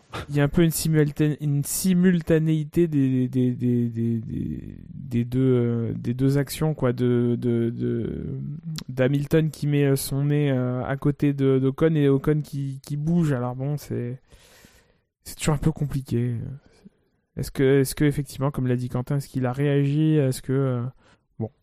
Par contre, oui, c'est clair que enquêter ça, il y, a- il y a des dommages sur la voiture d'Hamilton à ce moment-là. Bon, c'est c'est euh, quelque part Ocon s'en sort bien parce qu'il crève pas à l'arrière aussi. Et même Lewis s'en sort finalement. Alors, je sais pas s'ils ont pu lui changer son, parce qu'après il y a le drapeau rouge. Oui. Oui, si, si. Et euh, ils lui Faudra ont pas changé rouge, il son le change, ouais. ouais, ouais. D'accord, ok. Ils sont pas fous, hein. Parce que c'est pareil, pour le coup, lui ne s'en sort pas bien, mais le drapeau rouge va l'aider parce qu'au final, euh, il ne paye pas euh, la perte aéro que lui occasionne euh, euh, finalement la perte quand même de, de cet aileron, enfin de ce bout d'aileron qui, qui est quasiment tout le côté euh, tout le côté gauche de l'aileron. Et puis ça va lui Hamilton servir pour passer Hamilton. Oh, petit chanceux. Hamilton. hein. Il, ré- il ré- il réclamait que la chance tourne pour lui, ben voilà, il a eu un drapeau rouge au bon moment. C'est c'est de coutume pour lui d'avoir des drapeaux rouges quand il faut changer son aileron. Alors justement, la course d'Hamilton, euh, on va pas faire le débat Hamilton-Russell, mais qu'avez-vous pensé de la course d'Hamilton qui est quand même, enfin, je sais pas ce que vous en pensez, mais elle est quand même très difficile à lire cette course, notamment en raison de la course de Fernando Alonso. Euh, je vous emmène sur coup- Hamilton, mais en fait je veux aller vers Alonso. hein, la Il y a peut-être c'est la- de, la de place en IndyCar encore aussi. Pour le coup, c'est la course d'Alonso et d'Alpine en général qui est très difficile à lire. Quoi. C'est... Qu'est-ce qu'ils ont fait? Euh, Sachant que, sachant que euh, comment il s'appelle? Ocon a une pénalité de 5 secondes, à quoi ça sert de ralentir tout le monde? Euh, Si ce n'est à faire en sorte que Ocon il descende à la 18ème place avec sa pénalité. quoi. Alors, ce qu'a expliqué Alonso, euh, parce que c'est vrai qu'en direct, on a eu beaucoup de. Moi, je sais, Ah. du, Quentin, pour en témoigner, que ça m'a un petit Je peu veux pas énervé. Alors que généralement, Alors- moi, les pilotes qui bloquent, ça m'énerve pas du tout. D'ailleurs, oui, je voulais te lancer aussi sur le sujet parce que clairement, Dino réclamait une disqualification globale de l'équipe à la suite de, du, de la stratégie Alonso. Mais, mais, mais, mais guidé en fait aussi un petit peu par les commentaires, par le côté de effectivement on comprend pas ce qui se passe. La situation fait qu'on a Hamilton, enfin on a Hamilton qui est précédé d'Alonso qui est ralenti et derrière il y a Ocon, mais en même temps on comprend pas pourquoi ça ça décélère. Bon, visiblement Alonso a expliqué euh, aujourd'hui que euh, ils, ils avaient finalement euh, pour ce dernier relais soit des pneus durs, soit des pneus médiums. Euh, visiblement qui euh, avait déjà roulé ou je sais plus quoi. Euh, mais ils voyaient pas forcément un, un avantage certain pour l'un des deux types de gomme. Ils ont décidé de partir sur des médiums et de les ménager. Donc en fait, ce qu'il explique, c'est qu'il a fait 15 tours à un rythme très très lent pour ménager ses pneus et euh, que et c'est effectivement ce qui s'est passé. Sur la fin de course, il a pu euh, stabiliser et un peu plus attaquer. Il perd quand même 50 secondes euh, quasiment euh, sur euh, sur ce, ce truc-là. Ça va permettre par exemple à Norris de s'arrêter au stand pour changer des pneus pour tenter un truc. Euh, mais c'est vrai que cette séquence est, est quand même hyper difficile à lire. Même si aujourd'hui j'ai l'explication d'Alonso qui me paraît une explication rationnelle, euh, quand même c'est agaçant de voir un pilote, même si t'es à, t'es à Monaco, mais c'est pas un pilote lent. Alors pour le coup, euh, visiblement peut-être qu'il est lent, mais moi euh, sur le coup je me dis putain. C'est Alonso quand même, euh, comme par hasard c'est toujours devant Hamilton, c'est Alonso quand même, et il est en train de nous faire une, une euh, Enrique Bernoldi sur Hamilton, sauf que c'est pas Enrique Bernoldi et qu'il a pas une arrose quoi. Donc voilà, moi je voulais en fait je voulais que ce soit et j'aimerais en fait que ce soit investigué. J'aimerais pour le coup que la FIA s'empare de ce truc-là pour se dire euh, voilà là il y a un pilote qui a ralenti. Qu'est-ce qui s'est passé exactement? Ne serait-ce que de dire, bah, peut-être est-ce qu'il n'y avait pas une intention derrière de compenser pour une pénalité ou de forcer l'autre à dégrader ses pneus? Juste pour, pour clarifier, pas forcément une investigation publique, mais juste pour clarifier un petit peu ce qui s'est passé. Parce que là, je trouve que il s'est passé un truc pendant cette course. Il y avait quand même des images à un moment donné on voyait sur la carte où il y avait deux pelotons à chaque côté, alors que c'était pas forcément la logique de la course. Quoi. Ouais, mais ça, après, c'est des choses qu'on voit régulièrement à Monaco, qui est un, un mec, pas, qui, pas volontairement, parce que graining et tout ça, tu me diras, en tête de course, on avait Perez qui avait plus de pneus avant, euh, c'est c'est pareil. Euh, si derrière t'avais eu Norris qui avait été plus proche, il, il, il était en train de recoller en plus Norris euh, en vrai. En vrai, il était pas si loin que ça euh, des, des, des, des quatre de devant. Euh, c'est des choses qu'on voit euh, dans les formules de promotion et même en, en F1 euh, quand quand il y a des pilotes qui sont en difficulté. Ricardo, il a gagné sans MGUK le Grand Prix de Monaco. C'est tellement compliqué de dépasser que même avec un désavantage, tu peux te, te permettre, enfin tu peux te permettre. Tu as des tu as chances de, de- des chances de conserver de conserver ta, ta position en piste. Euh, après que ce soit fait volontairement. euh, quelque part ça fait partie il y a rien qui oblige euh, les, les, les gens à rouler à 100% de leur, de leur capacité. Sinon euh, ça voudrait dire qu'il faudrait investiguer Hamilton et euh, et euh, et, euh, et Russell euh, à Barcelone parce qu'ils ont levé le pied pour rallier l'arrivée. Il faut obliger les gens à rouler à fond tout le temps. Je, je sais pas ça me paraît un peu euh, bizarre. Si ça optimise leur, euh, leur temps de course, si ça optimise leur stratégie, leurs intérêts, sans sacrifier la sécurité des autres, c'est la course, euh, ils font ce qu'ils veulent, les pilotes conduisent. euh, il a pas conduit de manière erratique, il a pas. Tu vois, je vais, je vais pas le défendre. Après, on se dit est-ce que c'est moral ou pas de, de, de, de ne pas privilégier la performance et de ne pas viser le temps de course le plus, le plus, le plus rapide. Maintenant, euh, maintenant, euh, maintenant, foncièrement, ils ont rien fait de, de, répréhensible. Mais sur ça, je te rejoins. hein. D'ailleurs, moi, aujourd'hui, hier, sur le coup, j'étais agacé, en fait. Mais j'étais agacé parce que pour moi, il n'y avait pas forcément d'enjeu. C'est-à-dire qu'à la limite, moi, que tu bloques parce qu'il y a une victoire qui est en jeu ou parce que euh, j'étais le premier d'ailleurs à le défendre. On se rappelle euh, euh, Raikkonen qui défend Vettel en Hongrie euh, en 2000, euh, je sais plus combien, en 2017. Euh, voilà, moi, c'est des trucs qui me dérangent pas. Et quand il y a une cause technique, ça me dérange pas. Là hier, j'avais pas l'info. Et c'est surtout c'est bon on peut pas avoir l'info sur le coup on l'a pas. Euh, mais mine de rien c'est quand même une situation qui moi je trouve du point de vue de la FIA devrait quand même interroger. C'est-à-dire que évidemment je comprends que c'est la logique de la course etc. Mais t'as quand même un pilote qui on est à la relance et perd quasiment trois secondes au tour. Quel est le motif qui fait que ça perd trois secondes au tour? Est-ce que vraiment aujourd'hui euh, tu veux que des pilotes euh, bah tranquilles à Monaco euh, gèrent leurs pneus comme ils veulent? Encore une fois, sportivement, je suis d'accord, mais en termes d'image, en termes de, de, quand même, mine de rien, oui, en, quand même en termes de sportivité, ça doit quand même un petit peu interpeller. Et pour le coup, ça fait partie des choses que je, je veux pas forcément de sanctions, mais juste qu'on comprenne exactement pourquoi. Parce qu'au final, aujourd'hui, la seule explication qu'on a, bah, c'est l'explication de, euh, de, de Alonso. Donc, peut-être que ça sera évoqué en briefing des pilotes la prochaine fois, et, et voilà, peut-être que Hamilton va demander euh, des explications.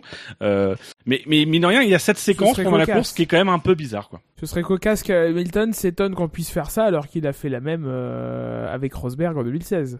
Oui, Et qu'il en a bénéficié avec euh, Bottas. Ça?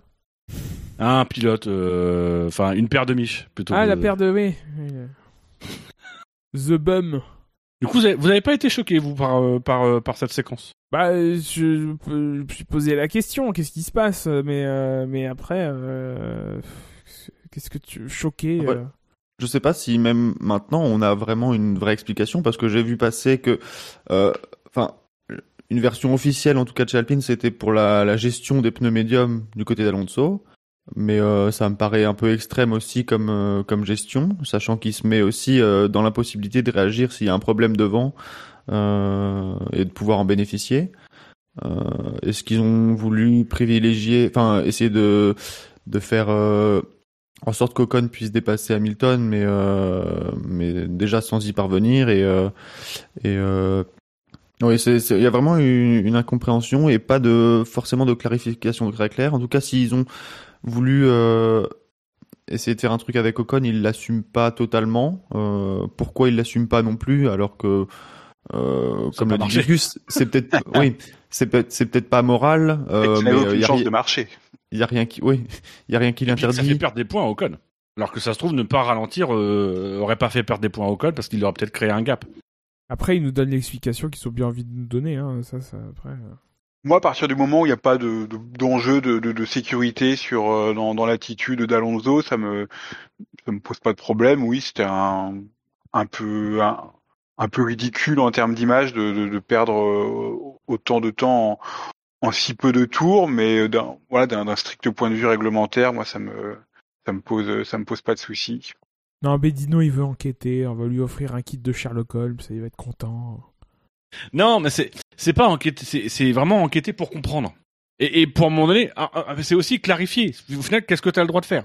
Euh, Alors après, c'est aussi euh, contraignant, mais faut peut-être aussi ne pas attendre qu'il y ait des accidents ou des accrochages pour prendre des dispositions dans les règlements pour éviter des choses. Là, on a un pilote qui visiblement sciemment euh, roule lentement. Alors, on peut considérer que c'est pas erratique. Euh, ça, ça a été euh, évoqué hier lors de la couverture de de, de, de l'Indy 500. Euh, visiblement, euh, quand t'as pas un rythme suffisant euh, à l'Indy 500, t'as pas, enfin en, en IndyCar, t'as pas le rythme suffisant. Bon bah c'est drapeau noir, tu rentres au stand. Donc C'est- là aussi, euh, ça, ça- c'est ce qui doit interpeller. Juste cette question-là, c'est du coup qu'est-ce qui est permis ou pas? Bon, visiblement euh, réduire euh, réduire la, la voilure. Ça se fait, ça se fera qu'à Monaco, mais réduire la voilure à 3 secondes par tour euh, pour garantir ta place et préserver tes pneus, c'est faisable. Bon, ok, Oui. c'est faisable. 3, 3 secondes, ça peut être aussi un écart naturel entre, entre deux voitures. Donc, c'est, faut aussi juger. Alors, si on part dans, dans ce que tu dis, il faut, faut juger une valeur de référence pour chaque voiture euh, et qu'elle n'aurait pas le droit de descendre en dessous d'un certain chrono. Mais, euh, mais là, ça devient hyper, compliqué parce que ça veut dire que le, temps d'une Williams, euh, on peut pas le comparer à celui d'une Ferrari ou, ou des choses comme ça. Et 3 secondes à Monaco, enfin à Monaco, enfin il y a eu rien eu de dangereux et descendre de 3 secondes ton temps, ça me paraît pas énorme. Alors effectivement, il y a un moment où, où faut mettre, faut peut-être mettre une marge, enfin et, et, pas pas descendre mais c'est déjà pour moi le règlement est déjà assez clair. Faut pas le faire de manière erratique et de façon euh, dangereuse. Pour moi il y a vraiment rien eu de dangereux dans ce qu'a fait Alonso. D'ailleurs il a dit que ça avait été plutôt facile de garder Hamilton derrière lui. Donc euh, pour moi il n'y a, pas eu de problème et euh, le, le, pilote roule à la, à la vitesse qu'il veut tant que tant qu'effectivement on rentre pas dans, dans la dangerosité on rentre pas dans la dangerosité. Sur, sur ça, je, suis pas forcément d'accord avec vous parce que on crée mine de rien, euh, de façon plus ou moins artificielle, comme un bouchon. Il suffit qu'il y ait un problème pour une voiture entre les deux T à Monaco. Euh, les gars derrière ont pas le temps de réagir. Alors, je suis d'accord, hein, c'est la course en peloton, etc.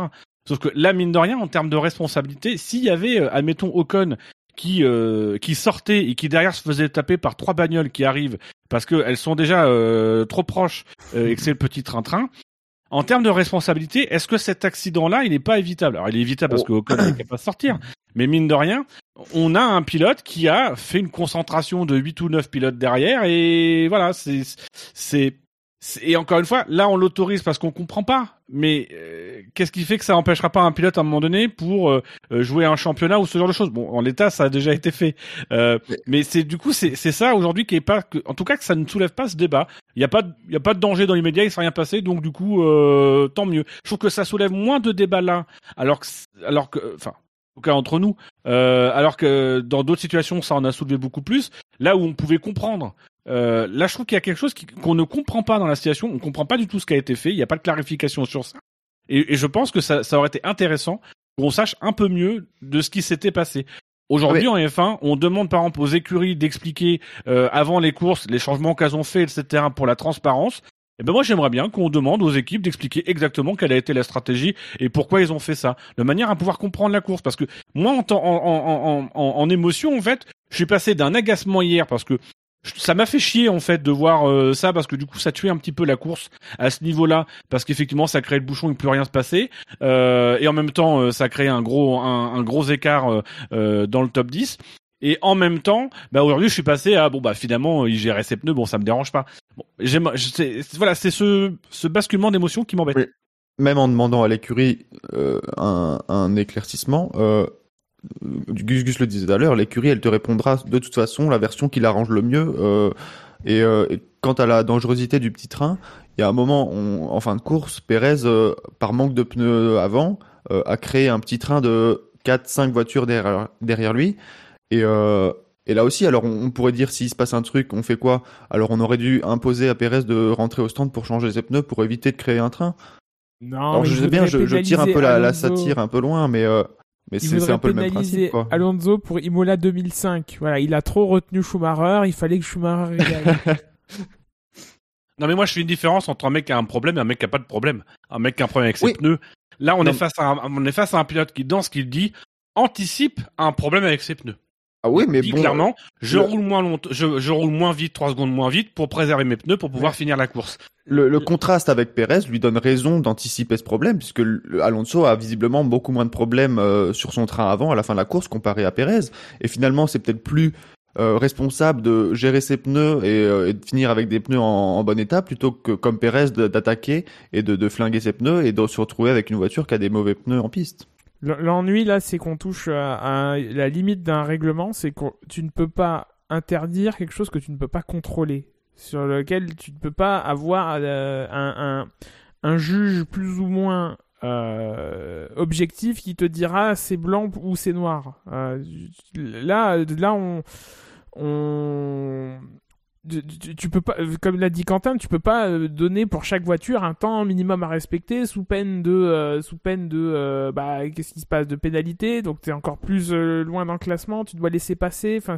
Mais pourquoi tu peux pas? Je comprends pas. Pourquoi tu peux pas Bah, sur- sur quel surtout dans une course comme ça, t'as as la voiture qui s'allège, t'as les pneus qui qui évoluent et t'as la- les conditions de piste qui évoluent. Donc c'est- il y a plein de paramètres à prendre en compte qui qui qui font que c'est euh, pratiquement impossible dans les faits à, à, à mettre en place. Mais on, on fait bien la règle des 107% en qualification pour exclure arbitrairement des gens qu'on estime trop lents. Qu'est-ce qui empêcherait en, en, instantané aujourd'hui avec toutes les données qu'on peut avoir d'avoir une moyenne autour, de faire un 107% sur la moyenne autour et un pilote qui fait un tour au-dessus des 107%, bah, de la même manière que quand il dépasse les pistes, euh, les limites de la piste trois fois, s'il fait trois tours de suite où il est en, dessous- des 107% sur la moyenne autour, et ben il est dehors. Ouais. Et Mais c'est parce là que où on voit tu sais t'as- pas faire les calculs parce qu'il est largement dans les 107% Alonso de, de, de la tête de la course. à- Oui, à- non, à mais je prends les moment. 107%, c'est un exemple, mais c'est encore une fois, on, on part sur des sur des règles. Après, c'est surtout c'est quel est le niveau de tolérance. Là, là, je trouve, je suis désolé, mais à un moment donné, il y a il y a 50 secondes qui sont perdues en en, en 15 ou 20 tours. Mais en en qualif, t'as une donnée quand même qui est beaucoup plus mesurable. T'as les pilotes qui sont censés être à fond, euh, tous être à fond sur un seul tour. Ici, t'as des pilotes qui doivent gérer leur voiture sur euh, 50, 60, 70 tours. Donc la, la complexité pour gérer la chose est, est pas du tout la même. Après, ils gèrent leur voiture mais- en fonction d'un règlement qui leur est donné. Si le Dino- règlement leur dit que tu dois gérer ta voiture dans dans un limite dans une limite de seuil, on, est on est passé du euh, il fait exprès d'être lent à il est trop lent. Euh, mais encore une fois, la gestion de course, euh, on, doit laisser la liberté aux gens de gérer leur course aussi. Encore une fois, il a pas il a il, il- a pas il, a bloqué Hamilton, mais il n'a pas, il a pas rendu sa voiture à 8 mètres de large et, rendu la vie impossible à, à Hamilton dans le sens où, où Hamilton était, était mis en danger s'il tentait quoi que ce soit. Au contraire d'Ocon d'ailleurs. Hein. Ocon, euh, voilà, c'est, autre chose. Euh, donc pour vous la limite c'est la mise en danger. bah, Oui. je- je- là, là, où, là où tu m'as le plus convaincu, c'est quand tu as dit, oui, il a créé un peloton et un peloton c'est plus dangereux qu'une voiture isolée. Effectivement, je te rejoins. Mais encore une fois, tu ne peux pas. euh, pour moi, tu brides le pilote à lui dire tu dois être à fond tout le temps. Parce que du coup, tu pousses les pilotes à. à- Parce que, en fait, là, il, roulent. il y a une différence, il y a une différence entre être à fond et être à 3 secondes du, du, du rythme. Si ça te fait arriver euh, davantage. Si. Être à 3 secondes du rythme, c'est pas être erratique. Les Manor, il y a, il y a en 2015, elles étaient à beaucoup plus que 3 secondes du Non, rythme. mais non, mais, Mais- Là, là, là, là, tu compares par rapport à des manors et, des- et des, des voitures dont on savait qu'elles étaient intrinsèquement à 3 secondes. On va pas me faire croire qu'aujourd'hui, euh, Alonso était à 3 secondes du, du rythme de Norris. Euh, il le dit lui-même d'ailleurs qu'il a ra- ralenti intentionnellement. Donc, Oui. enfin, c'est. Je veux bien qu'on qu'on dise euh, qu'on dise que. Encore une fois, je, suis- je suis. Je vous l'ai dit, je suis dans la position de dire, moi finalement aujourd'hui l'explication qui est, qui est donnée me satisfait. Euh, donc en soi c'est ça va.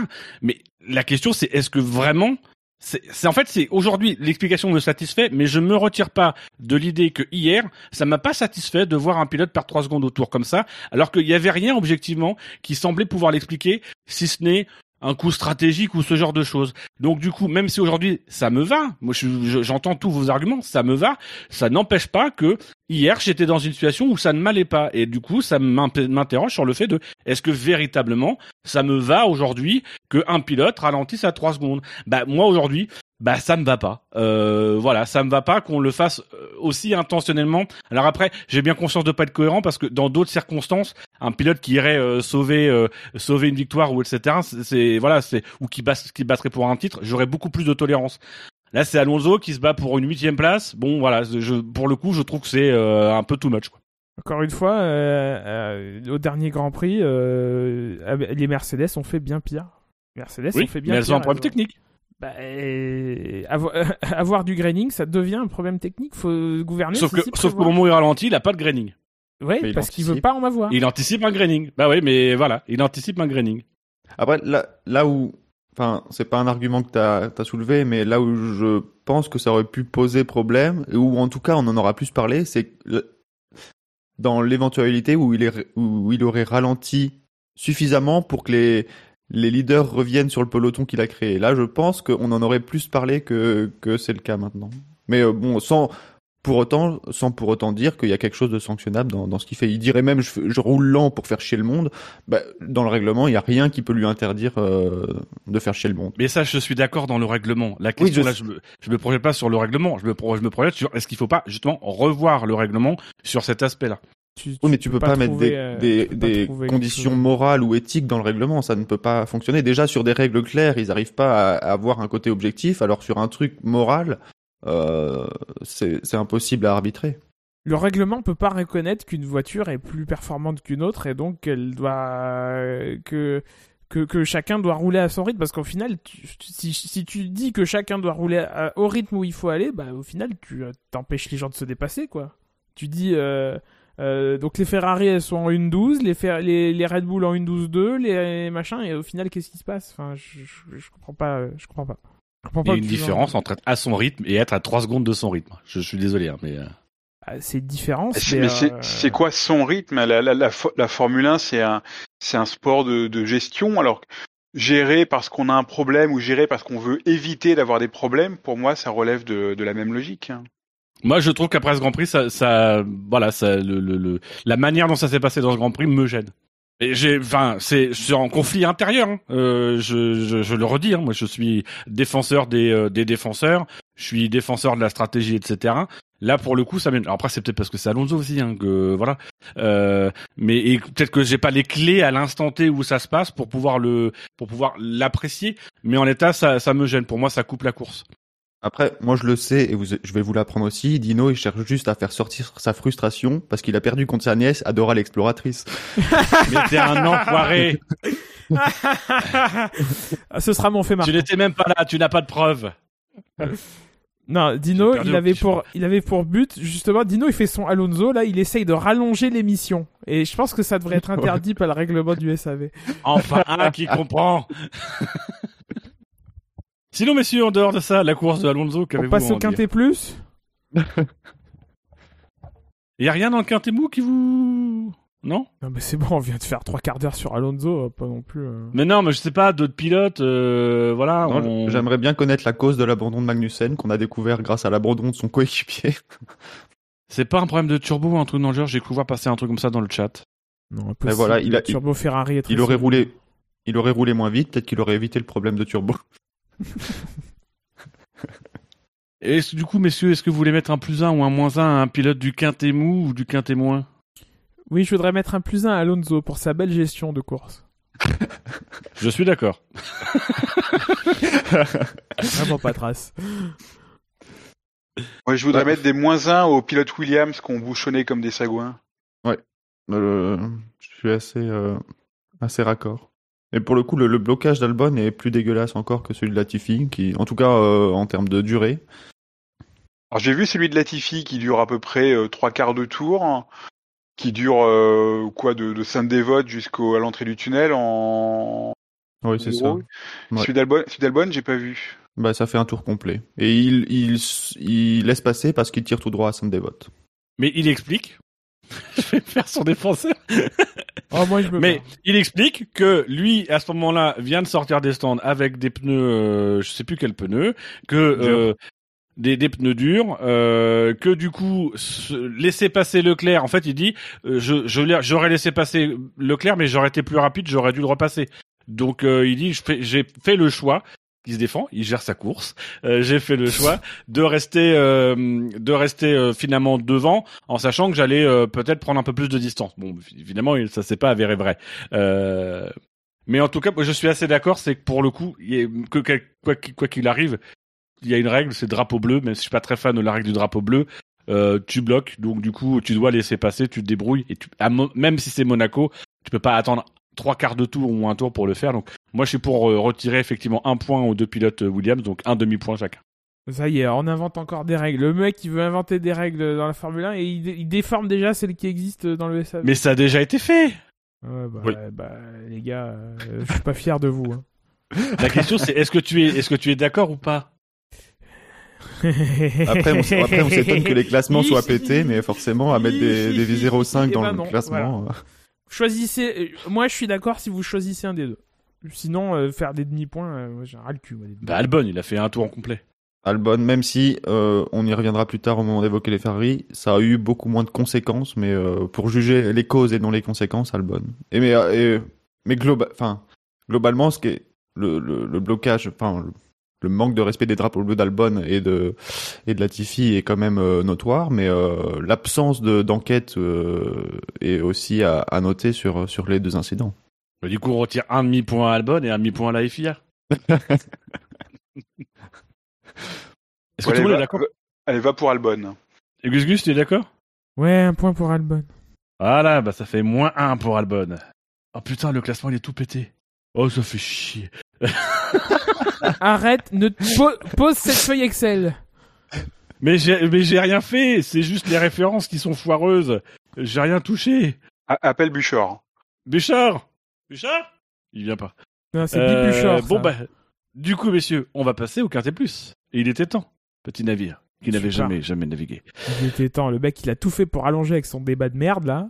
Avec ses idées de merde. Mais c'est vous, vous auriez été d'accord avec moi, c'était bon, on en Mais discutait c'est pas, vous impossible savez, d'être d'accord avec tes, avec tes, tes trucs foireux, là, tes, tes idées foireuses Moi, de ce qui m'intéresse, c'est de les mecs qui doivent rouler dans leur rythme, ils doivent pas... là. Oh, mais ferme ta gueule. Euh, donc, du coup, messieurs, le Maurice Trintignant of the race euh, a marqué 162 points positifs, 0 points négatifs. Ils sont que deux à avoir eu 0 points négatifs. C'est lui et Lando Norris qui était juste derrière lui au classement. Tous les autres ont eu au moins un point négatif. Même euh, le vainqueur euh, du euh, Quintet Plus, qui est, selon vous, dernier du Quintet Plus, messieurs? Russell. J'ai un Russell, De Russell. deux Russell, Sainz. Et c'est effectivement George Russell avec 162 points euh, positifs. Russell qui a fini euh, cinquième de la course. Il est cinquième du quintet plus ou moins. Il était cinquième au départ, je crois. Finalement, pas vraiment menacé. George Russell, pas menaçant. Il a été.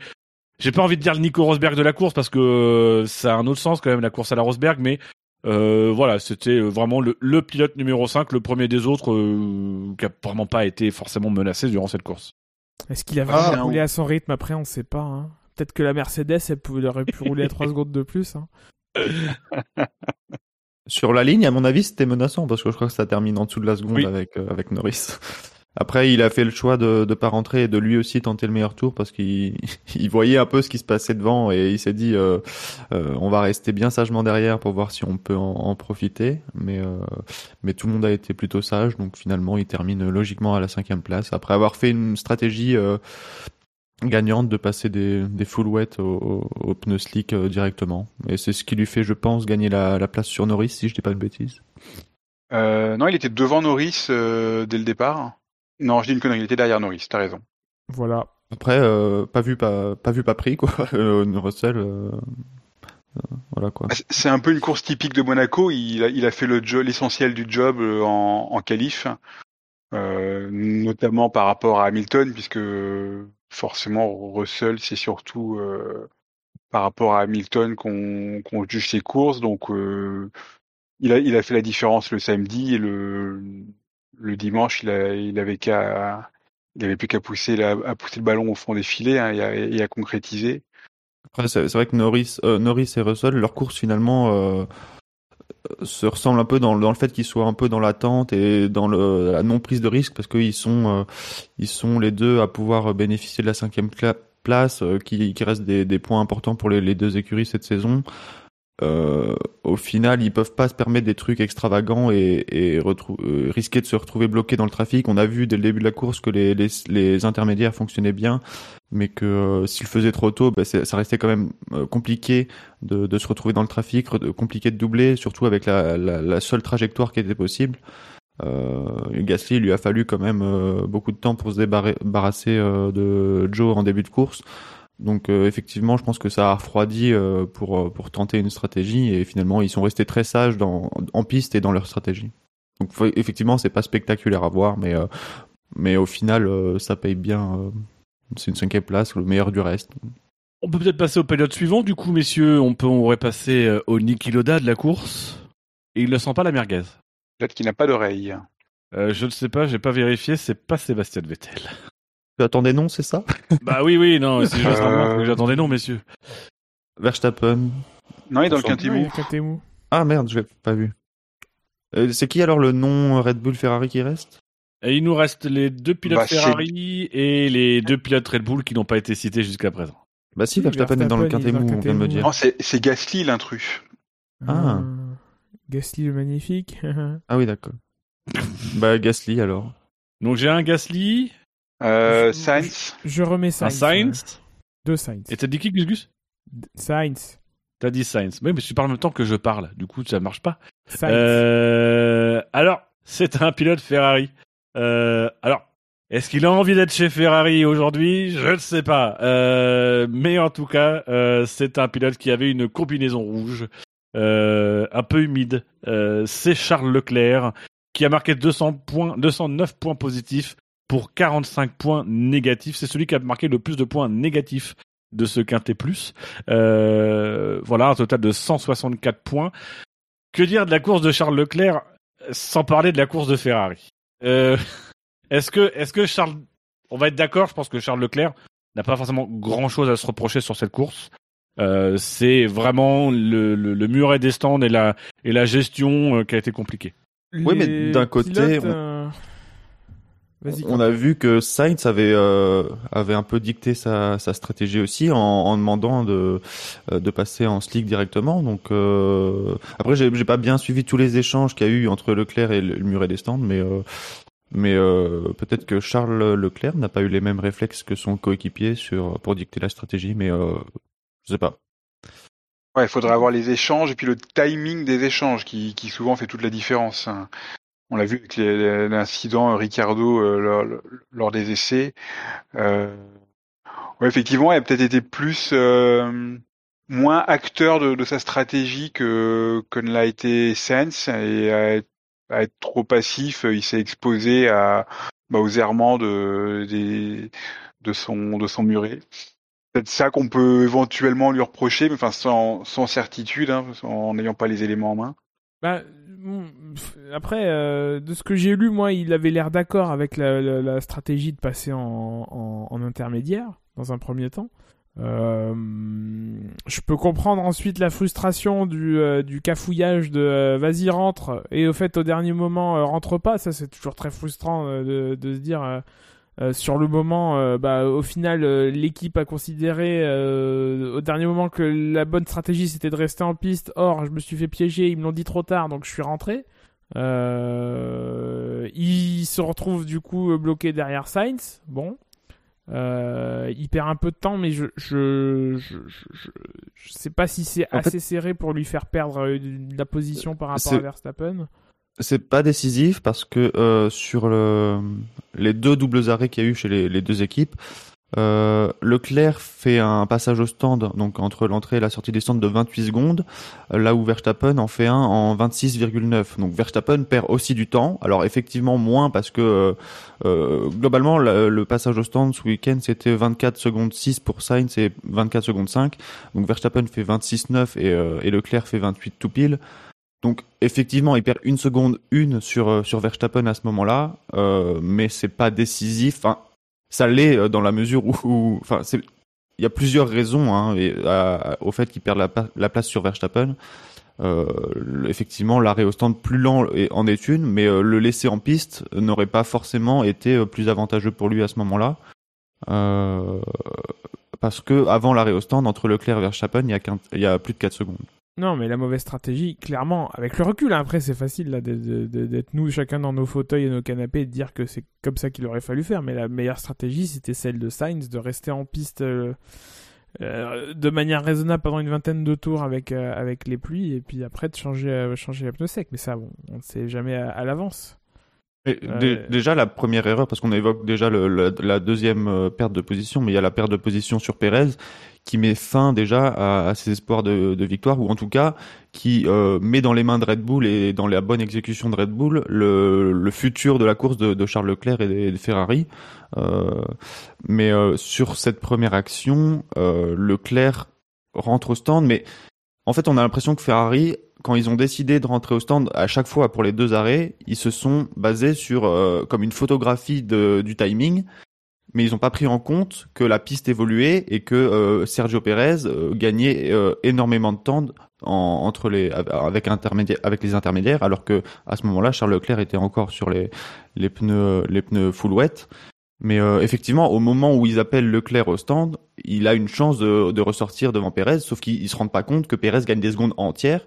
Et entre le moment où, euh, où Leclerc rentre au stand, il y a 20 secondes entre les deux. Alors je sais pas si c'est suffisant, mais c'est juste pour, euh, pour montrer le, le, le, gain de temps que fait Pérez. Il y a 20 secondes entre les deux au moment où Charles Leclerc rentre au stand pour mettre les intermédiaires donc sur son premier arrêt. Et entre le moment où Charles Leclerc rentre au stand et au, le moment où euh, Pérez, on a le dernier chronométrage de Pérez, euh, donc visiblement juste avant la rentrée des stands, euh, il y a plus que 17, 17 secondes et quelques, donc il y a déjà plus de 2 secondes repris par Pérez sur, sur un secteur presque. Donc euh, effectivement, le gain de temps était énorme. Et si on regarde le timing, au moment où l'appel est fait, ça passe. Mais euh, sauf que le, gain de temps se fait aussi dans le dernier secteur. Et visiblement, les, pilotes gagnaient énormément de temps dans le dernier secteur quand ils avaient des, meilleurs pneus. Il y a de manière générale un problème de, tempo euh, dans toute cette séquence de Ferrari et, un sentiment un peu de panique à bord. Euh, de, de on contrôle plus les choses il y a, y, a, y a, eu un moment donné où euh, on demande à Sainz de rentrer au stand, puis au final on lui dit de plus rentrer. On devine qu'en fait on lui dit de plus rentrer parce que sans doute que le choix c'est de faire finalement rentrer Charles. Donc en fait on est en train d'improviser un truc. Euh, et je trouve qu'il y a un problème de lecture de la course. Ils ont l'air d'être surpris de ce qui se passe. Alors dans les faits, euh, Red Bull joue très bien, euh, joue, joue très bien les choses, mais il y a à la fois un effet de surprise comme s'ils n'avaient pas lu la course. Euh, et en même temps euh, un petit peu de il faut improviser et je pense malgré tout qu'il y a un effet psychologique de la euh, malédiction Leclerc. Moi, je crois pas du tout euh, aux malédictions. Je crois par contre que quand on met beaucoup de pression et quand on se met beaucoup de pression pour ne pas trahir son pilote parce qu'on l'a déjà trahi par le passé, parce que on est sur la course à domicile, etc. À un moment donné, on a envie de peut-être de trop bien faire les choses. Et à un moment donné, on se met à paniquer parce qu'il y a un truc qui tourne mal.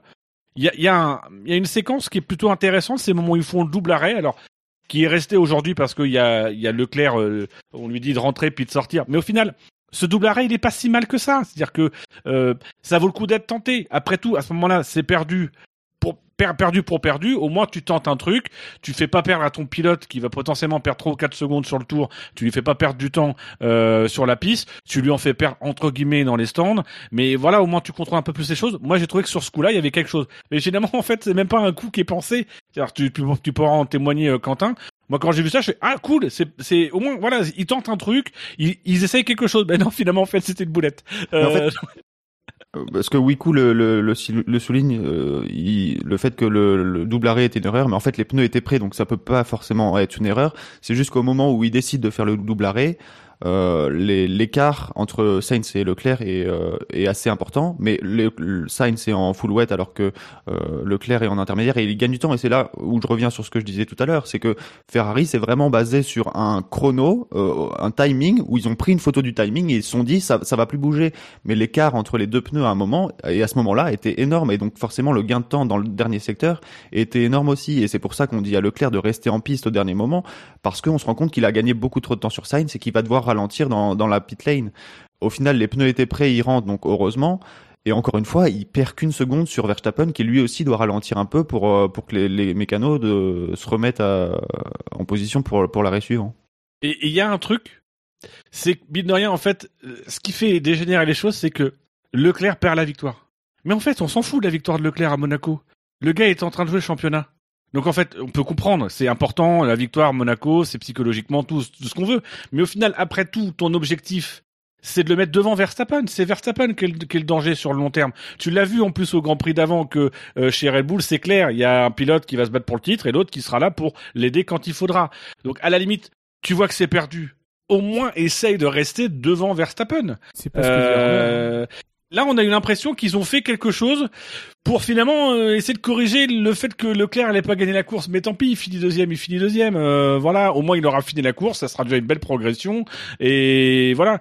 Mais moi, j'ai eu le sentiment que ouais, ça, ça paniquait chez Ferrari. C'est compréhensible hein, parce que ça a été très bien joué par euh, par Red Bull.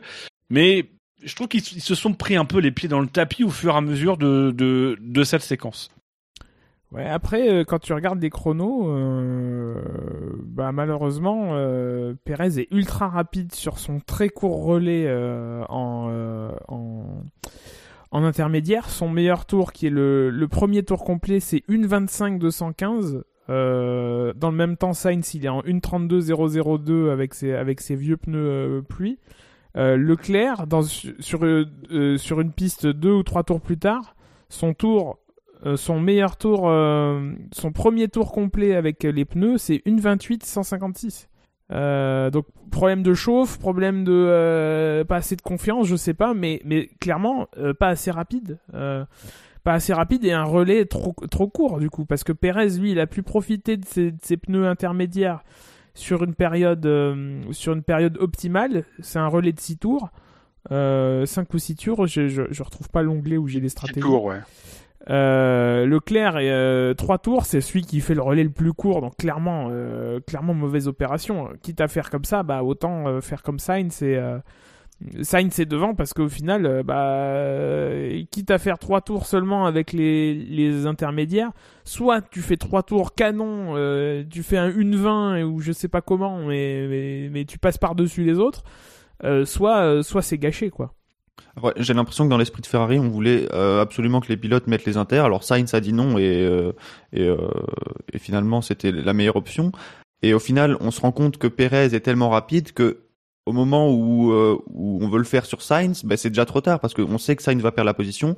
Donc l'option qui reste, c'est Leclerc. Donc on fait rentrer Leclerc en espérant qu'il qu'il ressorte devant Perez.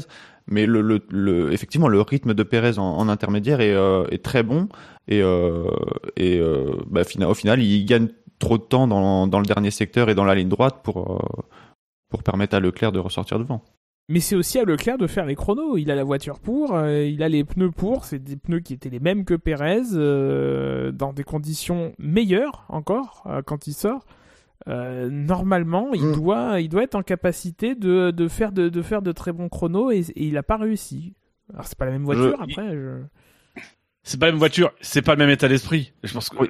Leclerc il comprend vite que c'est cuit. Et Leclerc en fait il se bat pour la victoire. C'est, c'est- en fait c'est ça le truc, c'est que c'est que tout le monde chez Ferrari s'est battu pour la victoire de Leclerc. Voilà.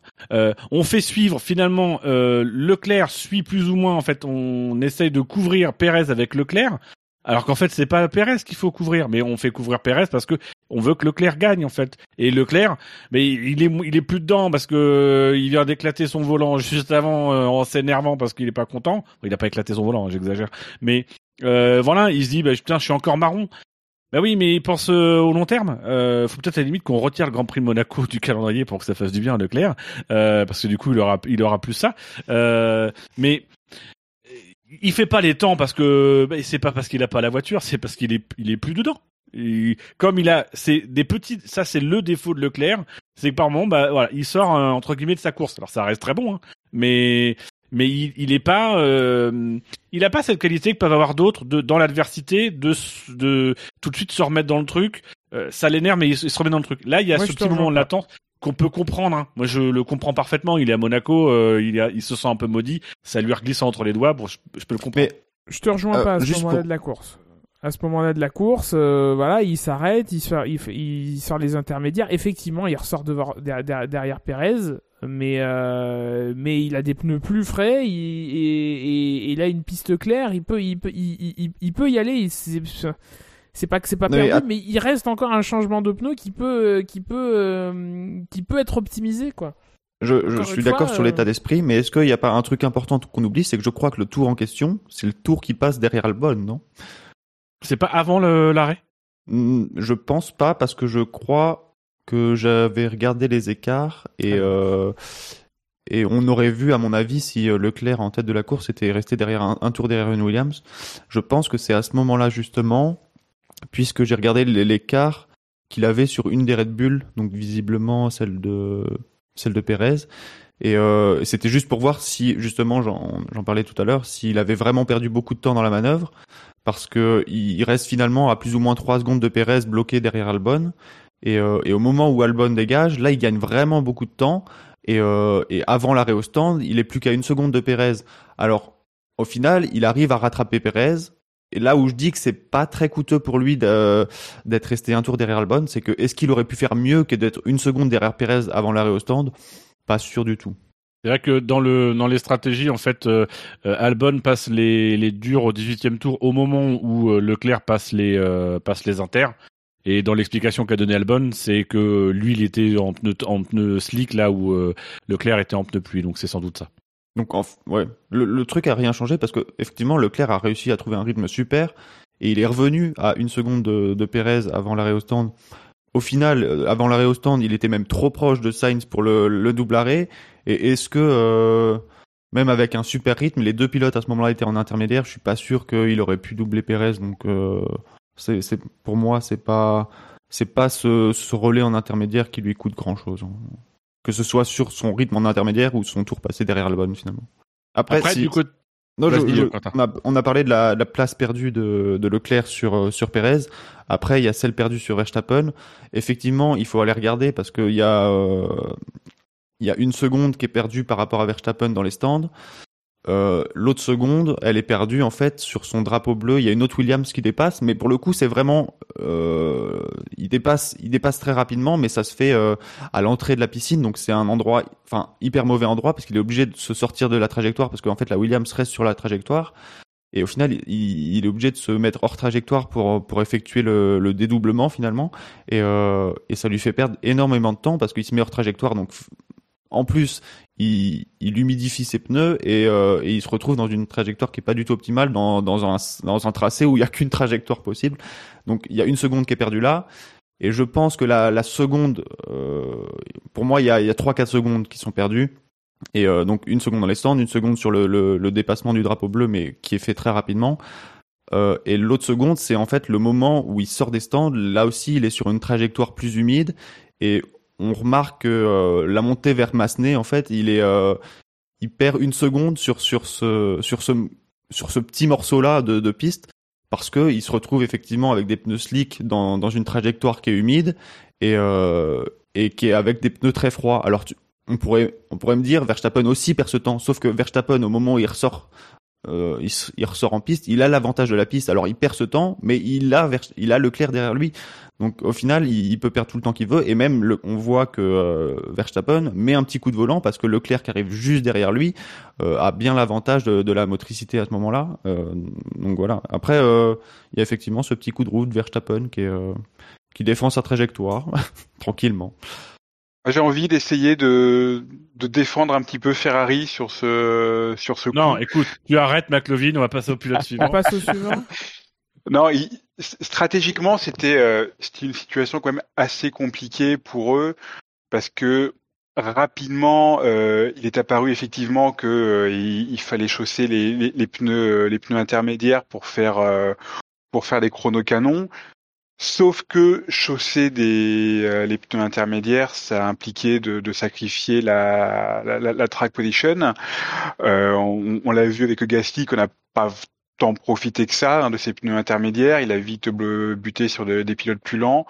On l'a vu avec Hamilton qu'on n'a pas profité tant que ça non plus puisqu'il il enchaîne deux tours canon mais immédiatement il tombe sur Ocon et euh, et, et c'est foutu. Oh, Oui, dans, l'absolu, il fallait mettre ces pneus intermédiaires le plus vite possible. Encore fallait-il être en position de pouvoir le faire. Euh, Pérez, lui, il peut le faire parce que quand il fait son arrêt, une fois qu'il re- qu'il re- il ressort, il y a personne devant lui, donc il peut en profiter et bombarder. Euh, les Ferrari ne pouvaient pas an- anticiper et, faire ce choix.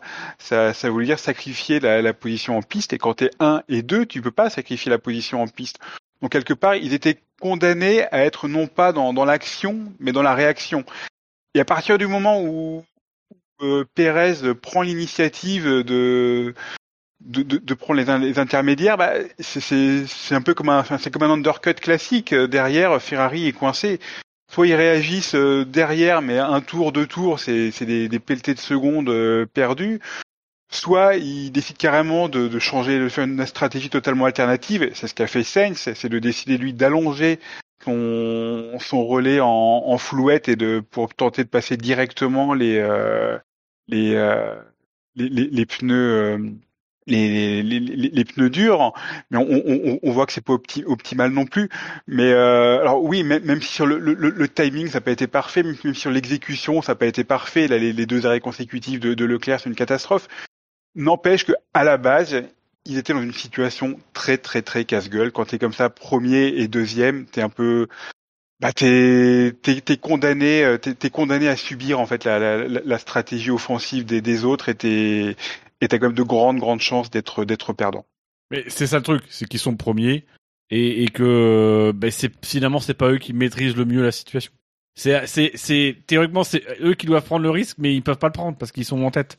Et la position effectivement, comme tu le dis, à Monaco est tellement importante que que voilà, c'est un, c'est un choix très très difficile. Il y a il y a il y a de la complexité effectivement dans ce dans ce jugement-là. Moi, je, je suis pas forcément, c'est pas des peintres Ferrari. C'est juste que bah là, ça se prend les pieds dans le tapis et on sait que Ferrari l'ont montré ces derniers temps, enfin ces derniers temps, depuis pas mal de temps, que stratégiquement, c'est pas aussi saignant, c'est pas aussi vif que peut l'être euh, Mercedes ou que peut l'être Red Bull. C'est visiblement pas forcément un secteur sur lequel ils ont recruté. Euh, voilà, il y a, y a, une espèce d'inertie à chaque fois, toujours chez Ferrari. Euh, là, au final, il fallait peut-être prendre un risque au début, peut-être peut-être profiter finalement d'être devant et d'avoir quand même parce que Leclerc avait avait une petite marge, peut-être de profiter d'être devant pour être là, euh, prendre le risque. Mais à partir du moment donné où tu attends et que tu laisses l'autre euh, l'autre écurie euh, prendre prendre la première initiative, bah, c'est plus ou moins foutu dans ces conditions-là. Si Leclerc s'arrête en premier, il repart derrière les Red Bull. Hein. Alors certes avec des meilleurs pneus, mais on voit que les Red Bull elles peuvent très bien bouchonner pendant des tours et des tours et, et emmerder Leclerc de la même façon qu'Ocon a emmerdé à, à, à Hamilton et, et c'est plus du tout la plus du tout la même course. Et là, pour le coup c'est les Red Bull qui peuvent faire le choix de bouchonner, bouchonner, bouchonner en le, plus longtemps possible en espérant d'arriver jusqu'à la zone où il est possible de passer les, les, les pneus durs. Et là, pour le coup, c'est Red Bull également qui peut-être aurait été gagnant. Donc, c'était vraiment compliqué pour euh, pour Ferrari de, de trouver le de trouver la, bonne, la bonne fenêtre. De trouver la pour bonne le coup, fenêtre. En fait, je pense qu'effectivement, ce que tu dis est intéressant. Je pense que c'est une question de fenêtre pour intervenir.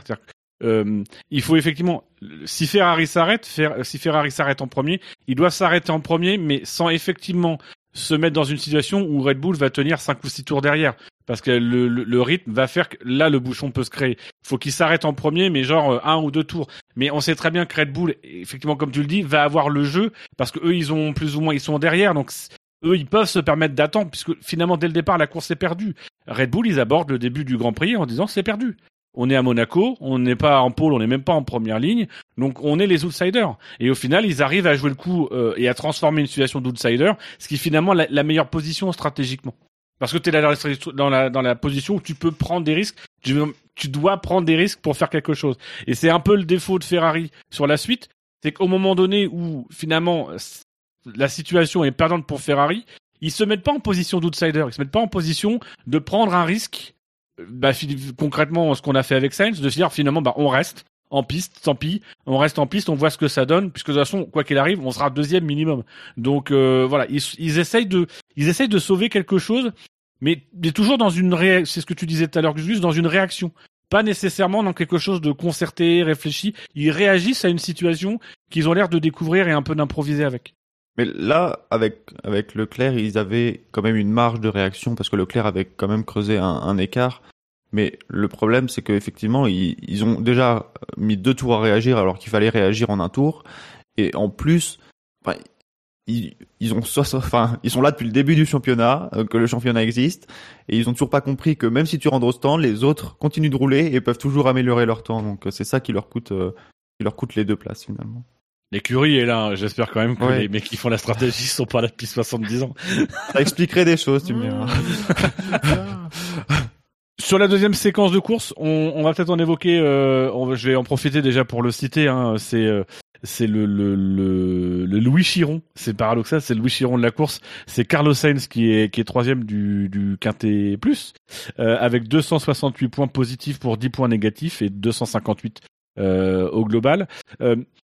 Il y, a, eu sur la deuxième partie de course, euh, puisque globalement on revient un peu sur les, les courses des Ferrari. Je suis pas sûr qu'on ait des choses à dire individuellement euh, sur sur les deux pilotes, mais euh, la deuxième partie de course, il y a quand même aussi une différence de stratégie. Les deux Ferrari sont en pneus durs, les deux Red Bull sont en pneus tendres. Est-ce que d'après vous c'était un bon choix du côté de Ferrari que de, de finalement tenter le coup en pneus durs? Oui et non. Euh, apparemment, euh, avec les avec les euh, les médiums, le graining était sur l'avant et avec les durs, le graining était sur l'arrière. Donc donc donc Donc au final, il y a eu une période ouais où de allez 5 10 tours où effectivement on sentait Sainz plus plus à l'aise que Perez mais au final ça s'est un peu tassé.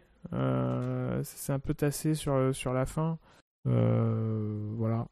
C'est peut-être le côté surprenant et encore, c'est que dans une position euh, où ils étaient dans une position d'attaque, ils n'avaient pas choisi justement le, choix le plus euh, euh, offensif en termes de, choix pneumatiques.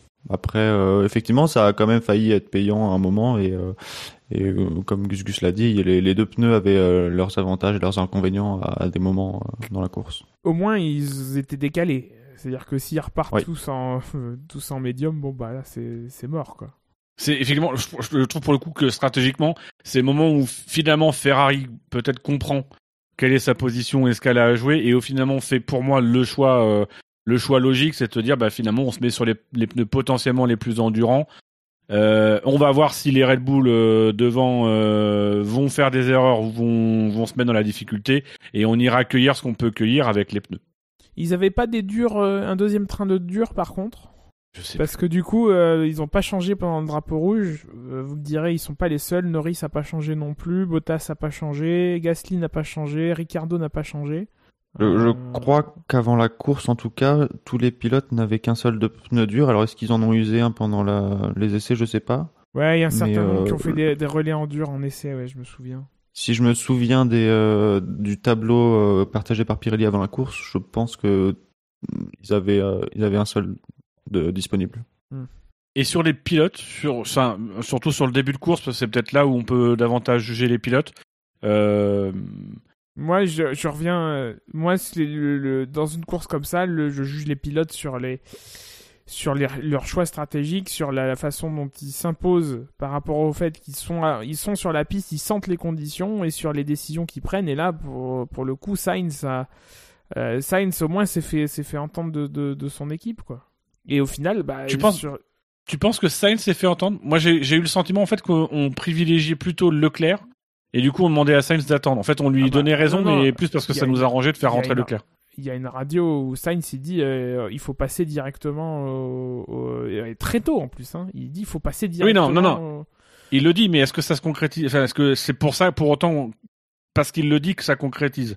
Bah, on a coutume de dire que dans ces conditions-là, faut écouter le pilote. Euh, je, je peux pas te dire, je suis pas dans la tête des, du muret des gens, sur le muret de Ferrari, mais le, fait est, c'est qu'il, c'est, pardon, c'est ce qui s'est passé et euh, au final, il finit devant Leclerc.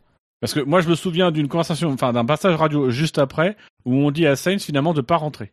Non mais alors bah, je- de, de pas rentrer oui pas rentrer à un certain tour mais au final il rentre après et euh, euh, il, il- et il met directement les pneus les pneus les pneus les, durs et encore une fois avec le recul il finit devant Leclerc parce qu'il fait qu'un seul arrêt Ah oui, non, non, mais ça, je, ça, je sais, je sais pas la stratégie dont je parle. C'est le fait que moi, je suis pas convaincu que c'est parce que Sainz ait dit qu'il fallait rester qu'on a fait les, on a fait rester Sainz en piste.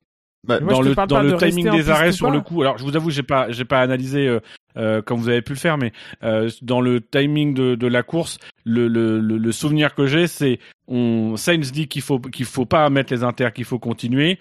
Euh, finalement, Perez non rentre. c'est c'est pas ce qu'il dit Euh, visiblement, à un moment donné, on dit à on, on dit à Sainz de rentrer, puis on lui dit finalement de pas rentrer, et c'est Leclerc qui rentre. Mais c'est pas mon point. Mon point, c'est euh, Sainz, il a dit dès le départ, de toute façon, faudra jamais mettre les intermédiaires. Euh, et, et, euh, et, et il a été écouté. Après, ouais, il, il- il rentre peut-être un ou deux tours trop tard, ça je sais pas.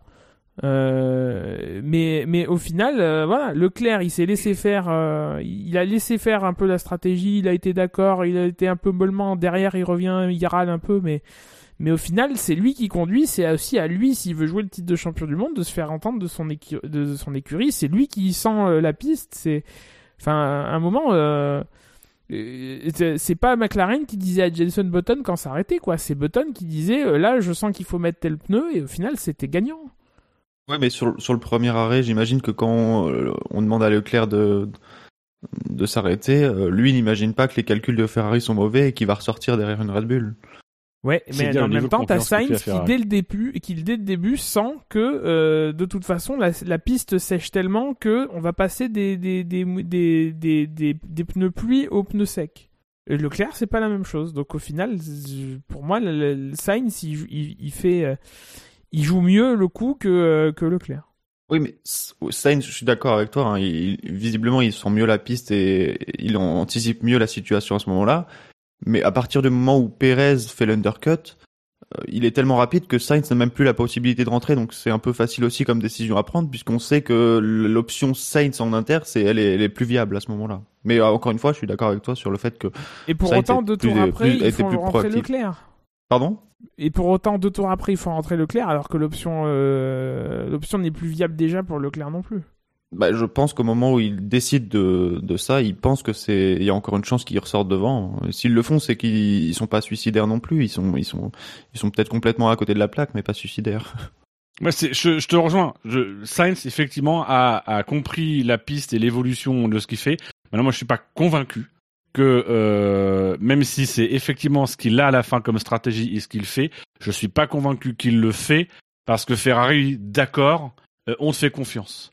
De, de, après, faudrait aller voir les échanges. Euh, encore une fois, c'est toujours la difficulté qu'on a. C'est euh, est-ce qu'on est-ce qu'on a les échanges? Pareil, est-ce qu'on a les échanges de Leclerc? Est-ce qu'on a entendu ce que Leclerc a dit? Ça se trouve, Leclerc l'a dit aussi mais ça n'a pas été diffusé. Euh, mais moi, je, moi, je, il y a effectivement la lecture de la course de Sainz qui est juste. Maintenant, est-ce que c'est pour autant que sa lecture est juste et qu'on lui a donné raison au final, parce que c'est ce qui s'est passé, que pour autant c'est Sainz qui a pris le contrôle de sa stratégie. Je Il pense qu'au final, Il dans la situation, on l'a laissé, on l'a laissé faire. Au final, finalement, on l'a laissé euh, sur ce qu'il voulait et puis euh, on s'est occupé d'autre chose. quoi. En même temps, il le fait, il le dit tellement tôt euh, et avec tellement de conviction. euh, je... va, va aller contre toi derrière. Ah non, mais Prends la responsabilité. ça, euh, n'empêche pas certaines équipes d'aller contre malgré tout. Du coup, vous, l'ordre de Sainz devant Leclerc, c'est juste. Oui, sur cette, bah, sur cette course, oui, parce que déjà, le, le- enfin, c'est, il y a peut-être une prime au résultat déjà, et effectivement, la lecture de course de, de Sainz est, est meilleure, et en plus, euh, Sainz a été un peu en retrait par rapport à- au week-end, et au, au final, on a vu qu'une fois derrière euh, Perez, il a quand même euh, su maintenir le rythme, et euh, bon, derrière euh, une, une Red Bull, et pas derrière Leclerc, hein, mais euh, mais on aurait pu imaginer un Sainz qui tient pas le rythme de la Red Bull, par exemple, et finalement, il a quand même bien tenu, et, et sans, sans lâcher, en, en pouvant mettre la pression, et lui en ne la, en ne craquant pas lui sous la pression. Après, aucun des quatre pilotes n'a vraiment fait d'erreur, donc. La première fois que, que Sainz euh, impose sa stratégie, ou en tout cas euh, pèse fortement. J'ai sou- un souvenir récent, j'arrive pas à remettre le à me souvenir du, du, du Grand Prix précisément. Je sais même plus si c'était en début d'année ou plutôt en fin d'année dernière où euh, euh, son équipe lui demande de s'arrêter et lui euh, il, il a confiance dans le fait de pouvoir emmener son, son train de pneus très très loin et, et au final c'est un un pari gagnant. Je sais pas si ça vous ça vous dit quelque chose comme Grand Prix? Non, non, mais c'est, de Grand Prix, non, pas nécessairement, mais euh, de, de, de sentir la course, même déjà l'an dernier. hein. Euh, Mhm. C'est aussi la saison de Sainz l'an dernier, elle se construit aussi sur ça, c'est-à-dire qu'il arrive à euh, finalement plutôt bien exploiter les courses et, et à réussir à, à bien s'en sortir. Là où c'est un peu plus euh, euh, dans la lecture de course, c'est un peu plus par moments euh, compliqué. Alors est-ce que c'est parce que Leclerc s'appuie plus sur l'équipe? Est-ce que c'est parce qu'il sent moins euh, euh, aussi euh, la course? Mais oui, c'est pas la lecture de, de Sainz, c'est généralement assez bonne. En fait, il faut que Sainz, Sainz lâche le volant et, et devienne stratège chez Ferrari.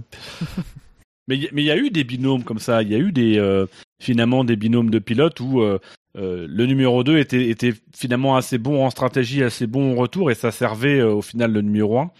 Enfin, en tout cas, je, je, je pense que c'est un fonctionnement d'équipe qui peut être plutôt pas mal. Ça marchait bien par exemple chez chez Mercedes finalement. Mercedes, le le le le euh, non, rien, je dis des conneries. Non non, je dis des conneries. bon, J'étais en train de euh, chercher des, des rythmes, mais Pas plus que tout à l'heure avec Alonso. Oh, mais arrête euh. Ça y est, le mec a perdu 50 kilos, il se sent plus pissé. Non, j'ai... Euh. alors déjà 70 et j'ai sommeil. Eh ben, rallon- rallonge pas l'émission. Euh, messieurs, il en reste deux. Deux pilotes. Il reste un pilote mexicain et un pilote français. D'après vous, qui est numéro un? Qui est le John Surtees of the race? Ah, parce qu'on a, on a fait Sainz finalement en même temps. Oui, c'est on- bah, moi je vous ai demandé hein, ce que vous pensez de la course de Sainz, donc du coup, euh, voilà, je vous ai passé le. Je pensais que tu pétais juste le conducteur. Non, non, euh, Sainz il est troisième. Euh... Bah, J'espère bien que c'est Gasly qui est deuxième parce que Ouais, c'est déjà un peu surno- surnoté. hein. Gus Gus? On s'en fout, euh, enchaîne. Mais je sais pas, t'es fatigué, réponds. Bon, allez. Allez, Gasly deuxième. Eh oui, c'est Gasly qui est deuxième et c'est Sergio Perez qui est premier. Il n'y a pas vraiment eu match. hein. Euh, on est à euh, 288 points positifs et 8 points négatifs pour Gasly, euh, ce qui nous fait un total de 280. Et on est à 572 points positifs pour Perez et 12 points négatifs, ce qui nous fait 560. 560 Euh, bravo Gus Gus qui se réveille sur la Yes, fin. ça y est, j'ai enfin Euh, compris. Gasly qui part mal, enfin qui part mal, qui part euh, loin, Loin. sur la grille, euh, qui euh, au final euh, prend vite la décision de, de passer les inters. Euh, décision plutôt judicieuse parce que lui permet de gagner des places, même si au final euh, ça va Ah. pas vraiment payer sur la course parce que bon bah Il- Il en euh, gagne pas tant que ça. hein. Il en gagne deux trois je crois. Il doit faire deux dépassements et je pense qu'il y en a un qui se sort un petit peu de, devant lui à Sainte-Dévote. Donc oui, au total, ça doit faire trois, trois places gagnées, je pense. C'est ça. C'est oui, c'est un peu, c'est un, petit peu cher payé comme, euh, au niveau de la, de la notation des, euh, des, des auditeurs. Il a bénéficié d'être euh, d'être à l'honneur de, de la réalisation, oui, d'être français, puis d'avoir les honneurs de la réalisation pendant toute la première partie de la course. C'est vrai que c'est un petit peu lui qui a fait le qui a fait le spectacle. Euh, euh, il a fait, il avait deux deux beaux dépassements, à mine de rien, même s'il y avait un gros gros différentiel de vitesse avec les pneus, c'est c'est jamais évident de de trouver l'ouverture à, à, à Monaco. Donc euh, bra- bravo à lui de la- de l'avoir fait. Sur- Surtout que Gasly, c'est pas un pilote forcément réputé pour euh, pour son aisance dans les manœuvres de dépassement. Donc là, il a donc là, il, il, il- a bien fait les choses, mais oui, effectivement, euh, c'était, euh, il, est resté malgré les bons pneus, il est quand même resté globalement prisonnier de sa de sa track position et euh, ça, ça, ça a payé quoi. C'était un petit baroud d'honneur qui a pas qui a, qui a pas servi à, qui a pas servi à grand chose, si ce n'est euh, si ce n'est à briller devant les caméras.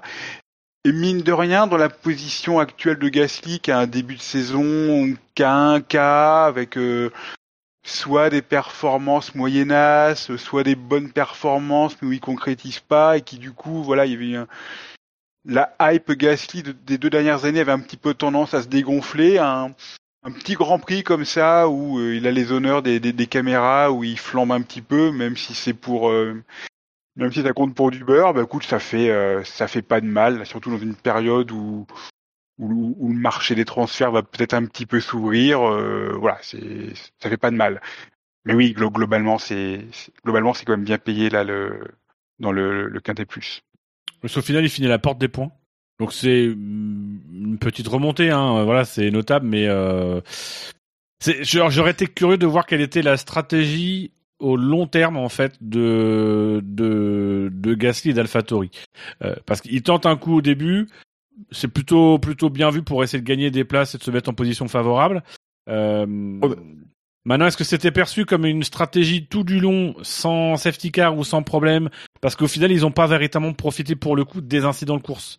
Euh, ils ont davantage, pour le coup, ils ont eu finalement une stratégie qui leur a permis de faire des choses en piste, mais pas de profiter des incidents de course. Alors qu'à Monaco, peut-être tu attends davantage de profiter des incidents de course euh, que, que véritablement d'essayer de déployer une stratégie. Après, le coup tenté, euh, effectivement, il... on peut le remarquer, mais il est pas non plus exceptionnel parce que bon, euh, Gasly part de loin, il joue pas grand chose. franchement, ce serait même une erreur de pas lui faire tenter un truc à Gasly. Donc au final, c'est plutôt juste une bonne décision qu'ils ont prise de, de le mettre en inter tout de suite. Et sur le fait que ce soit une stratégie à long terme, à partir du moment où on est sur une piste séchante, à un moment tout le monde va se retrouver sur les mêmes pneus de toute façon, donc ça pouvait, la stratégie de Gasly, elle était amenée à être neutralisée à un moment dans la course. Ouais. La, la seule chose, c'était combien de temps il allait pouvoir profiter de son décalage stratégique en début de course pour euh, gagner des places. Au final, effectivement, il fait deux trois dépassements qui sont qui sont sympas, mais où il a un avantage pneumatique énorme et, euh, et un avantage aussi au niveau de la monoplace, puisque on l'a vu, euh, il avait quand même une monoplace euh, qui était très bonne. En tout cas, le, combo monoplace pilote de son côté du garage était bien ce week-end. Donc effectivement, si on veut récomp- récompenser son week-end, c'est bien, mais et encore, même dans l'ensemble du week-end, c'est quand même très haut dans le quintet. Après, euh, sur la course, on est quand même loin de, d'un quintet plus. quoi. avec le recul, encore une fois, euh, le, le vrai coup stratégique à faire, euh, ils, ils ont été un peu attentistes au final pour le passage euh, en pneu euh, en pneu sec, en pneu slick. 22 tours, euh, tour 22, euh, bah même Ferrari, euh, ils ont changé avant quoi. Non, mais c'est vrai que c'est- c'est c'est là où finalement ils ont ils ont un- une, une démarche au début qui finalement se perd en cours de route parce que la stratégie devient pour le coup euh, suiveuse alors qu'ils étaient plutôt dans une intention de d'être plutôt précurseurs. Mhm. Bon, ça c'est pour Gasly. Du coup, euh, le vainqueur de la course, alors c'était le Fangio de la course, hein, euh, Gasly, je le rappelle. Euh, le John Surtees de la course, le vainqueur, euh, c'est Sergio Perez. Euh, on a parlé beaucoup de la stratégie de Sergio Perez en filigrane de euh, de la stratégie Ferrari. Euh, J'ai envie de vous poser la question est-ce que Sergio Perez fait un beau vainqueur de ce Grand Prix Monaco? Bah, glo- globalement, euh, enfin, on n'a pas parlé de, de Verstappen dans le quintet mou, mais le, enfin, l'un des gros enseignements du week-end, c'est que Perez a été euh, devant Verstappen quasiment tout le week-end. hein. Et il est libre de se battre pour le championnat, paraît-il. Eh Mais scène. après, c'est vrai que ça montre que quand même on a un pilote qui est en confiance euh, avec sa voiture, parce que pour avoir le, le meilleur rythme euh, avec euh, avec la voiture à Monaco, c'est qu'il a quand même confiance en sa voiture. Ça me fait poser la question est-ce que c'est vraiment Perez qui était au-dessus ou est-ce que c'est Verstappen qui a pas du tout réussi à trouver les bons réglages ce week-end euh, C'est la réponse qui n'aura jamais de, question- de, de la question qui n'aura jamais de réponse. Mais Surtout euh, avec cette fin de Q3. après, effectivement, après le, effectivement, ça fait quand même un beau vainqueur. Euh, la victoire, il, il- on lui a pas offert, on lui a pas offert la victoire, donc c'est, c'est quand même, euh, ça reste quand même une belle course, une belle victoire pour pour Perez. Après, effectivement, les, les Williams sont un peu aidés euh, parce que là où on voit que Leclerc, il y a quand même trois points euh, où il perd du temps. Sainz, c'est clairement dans, dans le secteur 1 où il est retenu par Latifi qui, qui perd cette course-là. Donc, effectivement, on... la Williams aide bien à ce que Perez ressort devant, même si l'écart était serré, et Perez a eu le mérite d'être dans la fenêtre qui lui permettait de ressortir devant Sainz. Ce qui aide on- aussi, ce qui aide Perez aussi, c'est le changement de règlement sur les boîtes de vitesse. Il change la boîte de vitesse sans euh, prendre la pénalité pour l'instant. Euh, Il y a une allocation maintenant sur l'année plutôt que des courses consécutives à faire. Euh, bah, cette boîte de vitesse changée, si elle est plus utilisable, euh, et bah, et bah, euh, à la fin de l'année, euh, Perez, à un moment, il va prendre 5 places. Et Peut-être plus, plus, Ouais. euh, plus qu'une seule fois d'ailleurs. Il a Il de la la chance qu'il n'y ait il pas la eu un copier-coller foireux. C'est surtout ça. Mais globalement, chez Red Bull ce week-end, on a bien profité des changements de règlement entre l'année dernière et cette année. Précisons effectivement que les, les deux les deux Red Bull sont sortis des stands en, en chevauchant euh, la ligne blanche, euh, Jaune. la ligne la, la- la ligne jaune de sortie des stands effectivement. Euh, situation qui qui a amené Ferrari euh, à protester euh, après la course, à contester le résultat, euh, et qui est dû euh, à une erreur de copier-coller. Euh, en tout cas, à deux versions contradictoires, enfin deux, deux versions qui, qui ont des petites nuances entre les notes de la direction de course et euh, le règlement ou le, code, ou le code sportif international, je sais plus lequel des documents. Euh, mais, euh, mais du coup, deux, deux documentations différentes qui ont laissé à penser que les Red Bull étaient en infraction, alors que euh, les commissaires euh, sportifs ont, ont précisé derrière que c'était le, le code sportif qui s'appliquait, donc du coup pas la- les notes de, de la direction de course. C'est toujours bon à savoir la hiérarchie des normes, euh, et que donc du coup euh, les Red Bull n'avaient rien fait. De mémoire, euh, le code sportif dit qu'il faut pas dépasser la ligne blanche, là où les notes de la direction de course disaient qu'il fallait rester à droite de la ligne euh, blanche-jaune. hein, euh, ça dépend de la manière dont on la regarde. Euh, voilà. Donc en l'état, la Red Bull était dessus à chaque fois, mais apparemment ça ne contrevient pas au, au- au code sportif. À Ouais, mon alors grand que- regret. Alors qu'historiquement, c'est comme c'est cette interprétation-là qui, s'applique. Euh, si tu prends euh, Schumacher Grand Prix de France 2002, euh, celui, celui est quintuple champion du monde, il se prend une pénalité, mais malgré tout, il revient sur Raikkonen et euh, et, euh, et Raikkonen glisse sur l'huile d'une Toyota. Euh, Anne McNish. Alan McNish euh, et euh, et euh, et il se prend une pénalité alors qu'il il met un millimètre sur le sur euh, sur euh, sur euh, sur la ligne blanche des stands euh, à, à- à- à la sortie à la sortie quoi. Bon, c'est comme ça. C'est un peu c'est un peu con. Après, Gus Gus, je t'ai coupé, je, je m'en excuse, mais c'est vrai que ce que tu disais sur la, la boîte de vitesse de Pérez, ça ça peut avoir des, des implications sur. euh, déjà, il a de la chance que ça n'en ait pas sur ce week-end, et ça peut avoir des implications plus tard dans la saison. Euh, après, je pense que pour l'instant, chez Red Bull, on est plutôt dans l'optique de on prend pas de risque, on en met une nouvelle, sachant qu'il y a ce nouveau règlement, et on, on démonte la, la boîte qui a eu le choc tranquillement à l'usine pour voir si, euh, si tout va bien.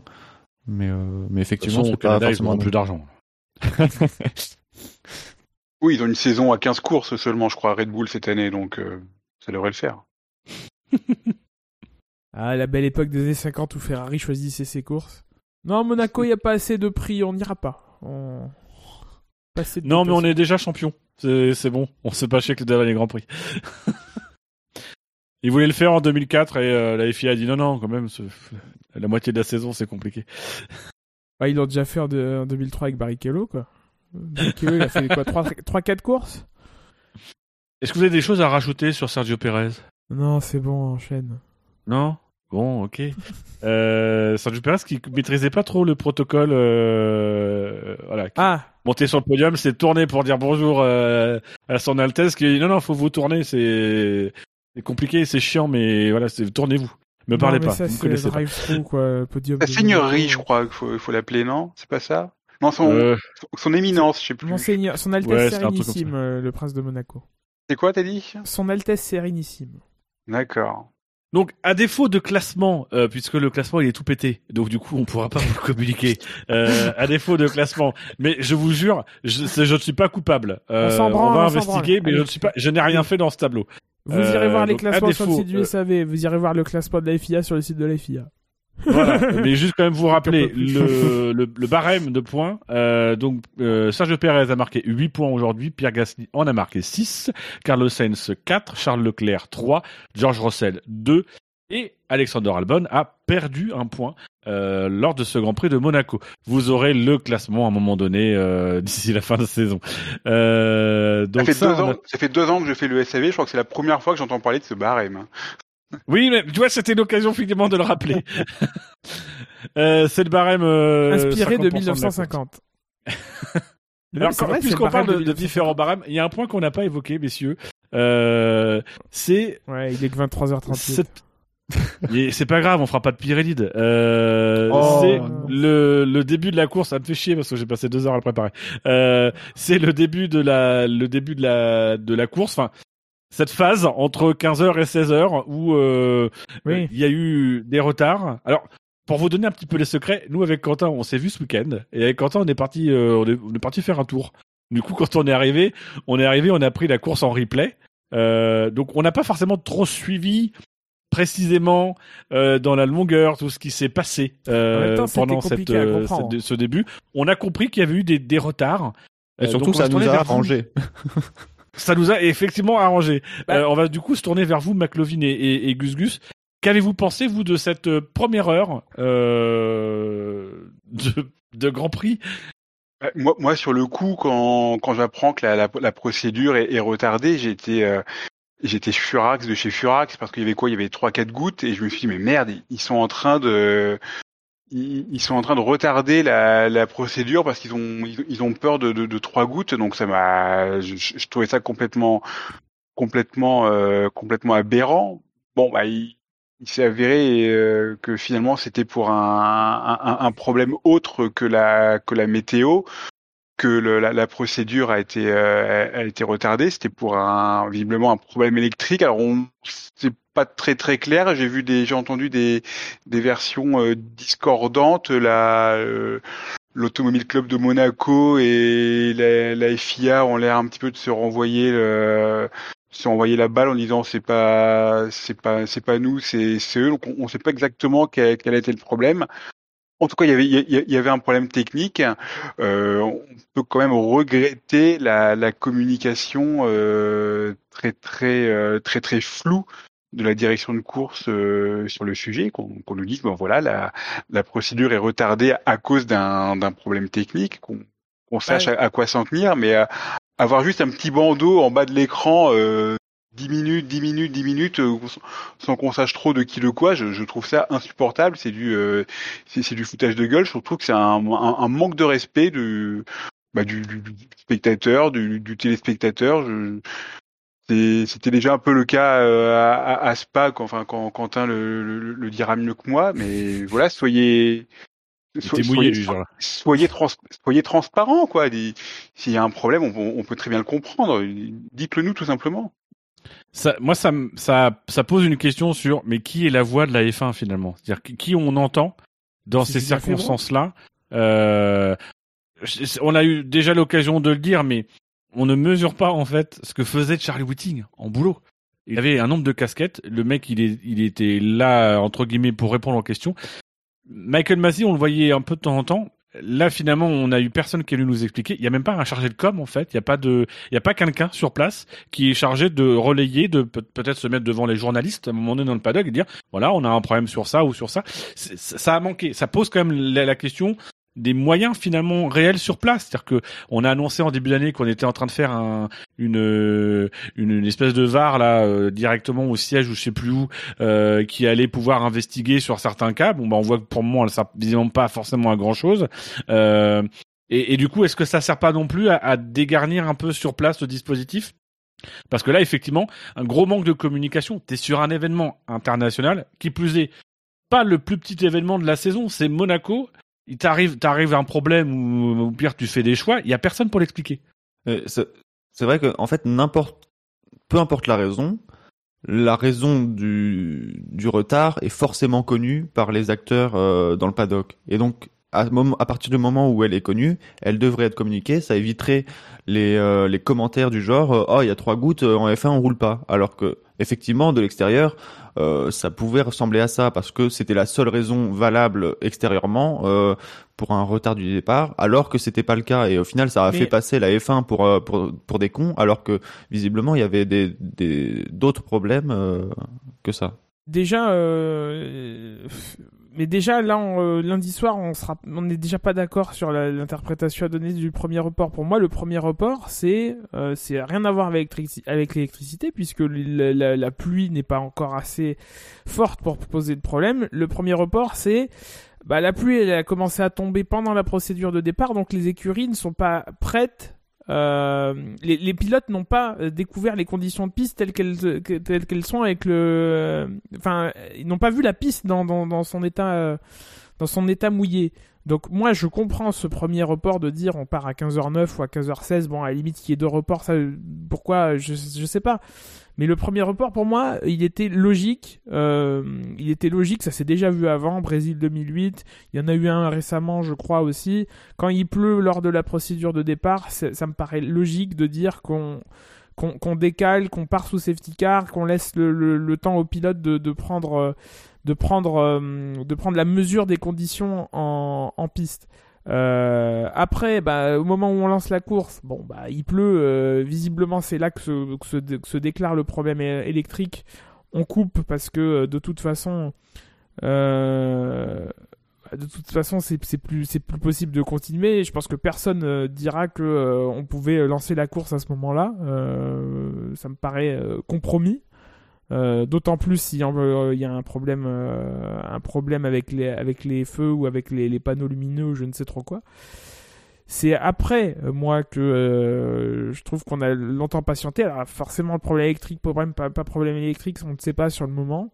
Est-ce qu'on peut mieux communiquer euh, Je sais pas. euh, euh, je pense qu'au niveau de la direction de course, ça bosse à ce moment-là. Je pense pas qu'on se tourne les pouces. Euh, les remontées des commissaires, remontées des gens qui s'occupent de, de, de la technique. euh, c'est tout un, c'est tout un problème de gestion. Est-ce que, est-ce que le directeur de course, il doit vraiment faire de la communication pour les gens qui regardent? Est-ce que euh, Ah, Mais c'est toute la question. Il y a C'est toute quelqu'un la question. il y a quelqu'un à côté de lui. C'est est-ce que c'est c'est-à-dire qu'aujourd'hui il y a personne en fait en dehors de, du si, si si la question c'est de dire que c'est au commissaire de course, enfin c'est au directeur de course de le faire.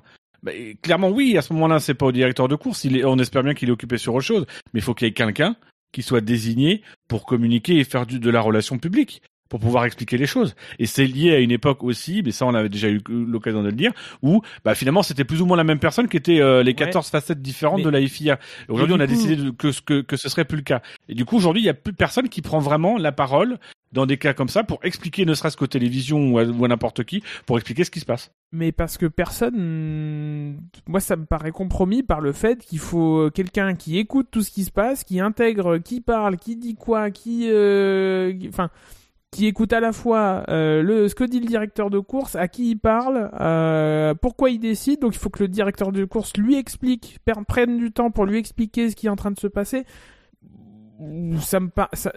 Pour moi, il n'y a pas de système qui n'impacte pas euh, au moins une personne dans, le, dans les arcanes et qui l'empêche de faire en partie son, boulot. Est-ce que, enfin, il faut aussi accepter de notre point de vue que euh, y a des choses qui se passent qu'on n'est qu'on n'est pas qu'on puisse pas voir toutes les billes à l'instant T. Euh, je sais bien qu'on est en 2022 que tout tout, tout va très vite, mais euh, mais on peut pas tout savoir euh, dans les 5 secondes de, de- de- des choses qui se passent. Moi, c'est pas, c'est pas tout savoir. En fait, moi, le problème, c'est pas que c'est tout savoir. C'est juste que on a personne qui parle. C'est-à-dire qu'en dehors du bandeau, on a personne qui parle. Et aujourd'hui, oui, en 2022, c'est un problème. C'est-à-dire que il, il y a dix ans, avoir un bandeau, ça gêne personne. Euh, là aujourd'hui, avec le niveau d'information, ne pas avoir quelqu'un qui va au-delà du bandeau, qui vient donner de l'information, même si c'est juste entre guillemets de, parce que ce qu'on attend à ce moment-là, c'est évidemment pas qu'on qu'on nous fasse un bilan euh, complet de ce qui est en train de se passer, des mesures qui seront prises et de comment l'erreur ne se répétera plus. On n'est pas, on est dans la gestion de crise. Dans la gestion de crise, il y a forcément quelqu'un à un moment donné aussi qui est chargé de faire la gestion de crise de la relation publique. Et là aujourd'hui, que, que la FIA n'ait pas pensé à, à- à pourvoir ce rôle et se contente encore aujourd'hui simplement d'un bandeau, ça pose un problème parce qu'effectivement, tu crées une espèce de vide à ce moment-là, de vide où bah, finalement tout devient un peu sous position, où tu ne contrôles plus ta communication, alors que tu es quand même un championnat où la FIA s'est fait mais chier sur la gueule en fin d'année dernière pour sa gestion de la course, que tu ne mettes pas quelqu'un qui soit chargé de communiquer à un moment donné, de cadrer le message, c'est quand même assez inquiétant. Parce qu'au final, qu'est-ce qu'on a comme remarque sur les réseaux sociaux, etc. C'est oh bah oui, bah après Abu Dhabi, vraiment la FIA montre son incompétence. Mais non, en fait, parce que quand tu analyses si effectivement il y a un problème électrique, il y a un problème électrique. Finalement, en une, en, pas en une heure, mais en, en une grosse demi-heure, euh, on a trouvé des solutions alternatives. On a réglé, visiblement, mis en sécurité ce qu'il fallait mettre en, sécu- en sécurité. On a tout de suite pris euh, des consignes sur le fonctionnement de la suite du week-end pour que le week-end se tie- se- se- s'organise. C'est juste que on a personne à un moment donné qui communique. On laisse juste un bandeau. Du coup, tu, tu mets un bandeau qui communique. Bah, les commentateurs, Jacques Villeneuve, euh, Julien Febro, qui vont spéculer pour parler que des Français. Euh, tu vas peut-être mettre, euh, on va aller se tourner vers les patrons d'équipe qui vont dire ouais bon c'est ou sais pas etc. Ouais. En fait, t'as t'as personne qui drive la chose, alors que mine de rien, tu as une, une grosse euh, une, une- une grosse mission, et là c'est une mission, je pense, de, du président de la FIA, tu as un gros enjeu de crédibilité. Tu n'as plus de crédibilité en tant qu'instance depuis Abu Dhabi. Tu dois te reconstruire ta crédibilité. Et là aujourd'hui, bah, en fait, tu montres que bah non, t'es toujours pas crédible. Après, on a de la chance parce que Jacques Villeneuve est toujours très juste dans les analyses qu'il peut donner. Mais après, c'est vrai que le problème de crédibilité, je trouve qu'il est immense euh, et on l'a vu d'ailleurs. euh, ça c'est, enfin, en termes d'image, c'était c'était quand même pas pas fameux. Alors, sachant en plus que les les les les les les, les causes évoquées étaient complètement fausses, c'est encore plus encore plus grave. Et euh, et puis après, faut pas me dire que Freitas c'est celui qui a découvert que qu'il y avait un problème électrique. Donc visiblement l'info lui est remontée. La personne qui a fait remonter l'info peut faire remonter l'info à plusieurs personnes, dont un directeur de com de la FIA par exemple. Après, je suis d'accord sur toi, Gus Gus, pour revenir sur le, premier problème qui était la, cause. J'ai vu passer, mais je pense pas que c'était une, info officielle, donc je, le prends avec des pincettes, mais que il y avait une grille de départ. Euh, Enfin, on a eu l'info si le départ avait été donné à 15 heures, euh, avec quel pneu? Et on voit que la moitié de la grille est en pneu slick alors que l'autre est en pneu inter, donc ça aurait- été le chaos. Donc effectivement, un premier report aurait été bienvenu, ne serait-ce que pour que tout le monde puisse euh, mettre des inters ou des, des pneus wet. Euh, après, effectivement, il y a visiblement eu d'autres problèmes. Il faut pas que la piste soit déclarée humide pour qu'ils puissent mettre des inters? Bah, ça, je sais pas parce que avant c'était parce qu'il y avait le problème des pneus de Q2 et de Q3 qu'il fallait chausser, mais maintenant que ce problème n'existe plus, je sais pas si si c'est toujours le cas à vérifier. Ça m'a jamais paru interdit. Avant, il devait euh, forcément les pilotes du top 10 devaient partir sur des pneus imposés. En fait, je pense que euh, avant, on, on- on- il y avait le, le volet, euh, vous devez mettre les pneus pluie, mais on t'interdisait pas de mettre les pneus pluie. Par contre, on te, on te disait que les- la, la piste était humide, donc tu devais mettre des pneus pour la piste Mais humide. ça, c'est toujours le cas. Là, le, euh, après Oui, non, mais rouge, ça. ils, enfin, ils ont tous dû partir avec les. les... euh, de- de- ils ont tous dû partir avec les pneus pluie. Mais c'est-à-dire qu'on n'a jamais jugé utile de faire une règle qui dit, euh, on, par définition, du coup, on vous dit quand il faut mettre les pneus secs. Mais ce qui est cohérent. Mais là, là, tu te retrouves dans une situation où tu peux te dire, bah, finalement, on va peut-être avoir des mecs qui vont mettre des intermédiaires si s'attendent à ce qu'il y ait la pluie. Faudra peut-être effectivement corriger ça dans le règlement. Moi, je comprends pas pourquoi on on laisse pas tout le monde se démerder à choisir les pneus les, les- les pneus qu'ils veulent en temps en temps et en heure et si et s'il y en a qui se gaufrent parce qu'ils ont les ils ont les pneus slick et que alors qu'il pleut bah écoute euh, c'est leur problème quoi. Je voilà, je comprends pas pourquoi le, le, le législateur s'immisce dans les dans, dans les stratégies bonnes ou mauvaises des, des, des écuries. Alors oui, il y a un impératif de, de, de sécurité, d'accord. Mais bon, euh, on, s'il Bon, est- ça sert à rien, enfin, la bon, sécurité. Mais parce que ça me paraît un peu exagéré comme, euh, comme intervention. Mais je, fais, je suis, d'a- je suis d'accord avec toi, mais le problème c'est que le législateur, il, il est, il est toujours coincé parce que quand il se passe un truc, on va se tourner vers lui en disant mais pourquoi t'as pas légiféré? Donc du coup, il prend l'habitude de légiférer. Qui est le frère de Léo Ferré, d'ailleurs. Tout à fait. Euh, mais c'est pas la même mère. C'est, c'est des demi-frères.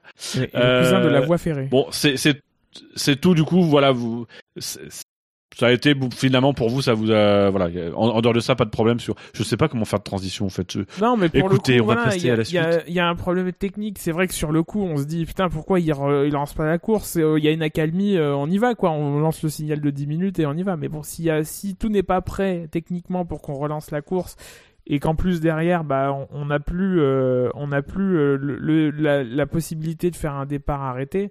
Qui plus est, de toute façon, un départ arrêté euh, après le drapeau rouge de Schumacher. euh, une partie de la grille est sur une euh, et, et, et, et à peu près sèche et l'autre partie est, euh, est, euh, est mouillée, euh, c'est pas des bonnes conditions pour donner un départ arrêté de toute façon.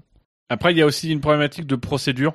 Euh, alors après, problématique de procédure, je sais pas, mais peut-être quelque chose aussi à regarder des procédures. Ce qui est toujours un peu compliqué, c'est quand tu fais des reports, la, la procédure fait que tu- tu- mais est-ce est-ce qui est- qu'est-ce qui est réduisible? Parce que des fois, tu te dis, on peut partir là, mais le temps que la procédure se mette en place, il faut un quart d'heure, et ça se trouve en un quart d'heure, il va se remettre à pleuvoir. Donc en fait, tu as enclenché une procédure et ta pro- procédure, tu vas devoir la revoir. Donc est-ce qu'il n'y a pas des...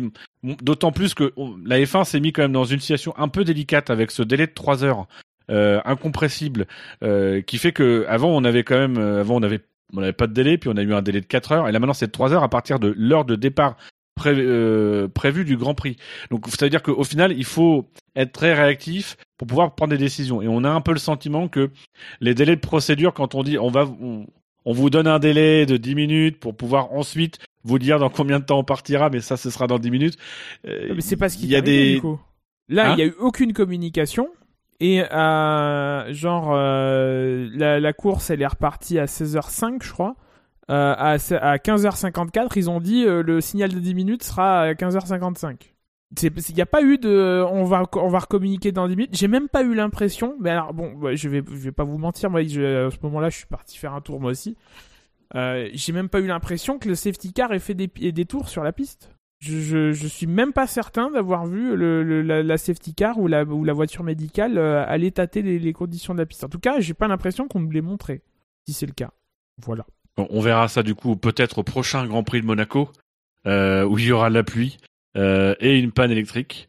Euh, voilà. Euh, On a fait donc toute la course. Je vais regarder mon conducteur, messieurs, euh, et je crois que c'est le moment. Si vous avez des drive-through, C'est le moment de conclure. euh, non, c'est le moment. On va d'abord commencer par les drive-through et après on fera l'effet marquant. Est-ce que vous avez des drive-through, messieurs? Oui, ma souris. Oui, moi j'ai un drive-thru. Oh, le mec qui rallonge l'émission. On a sommeil. Lui, il est vraiment con, hein.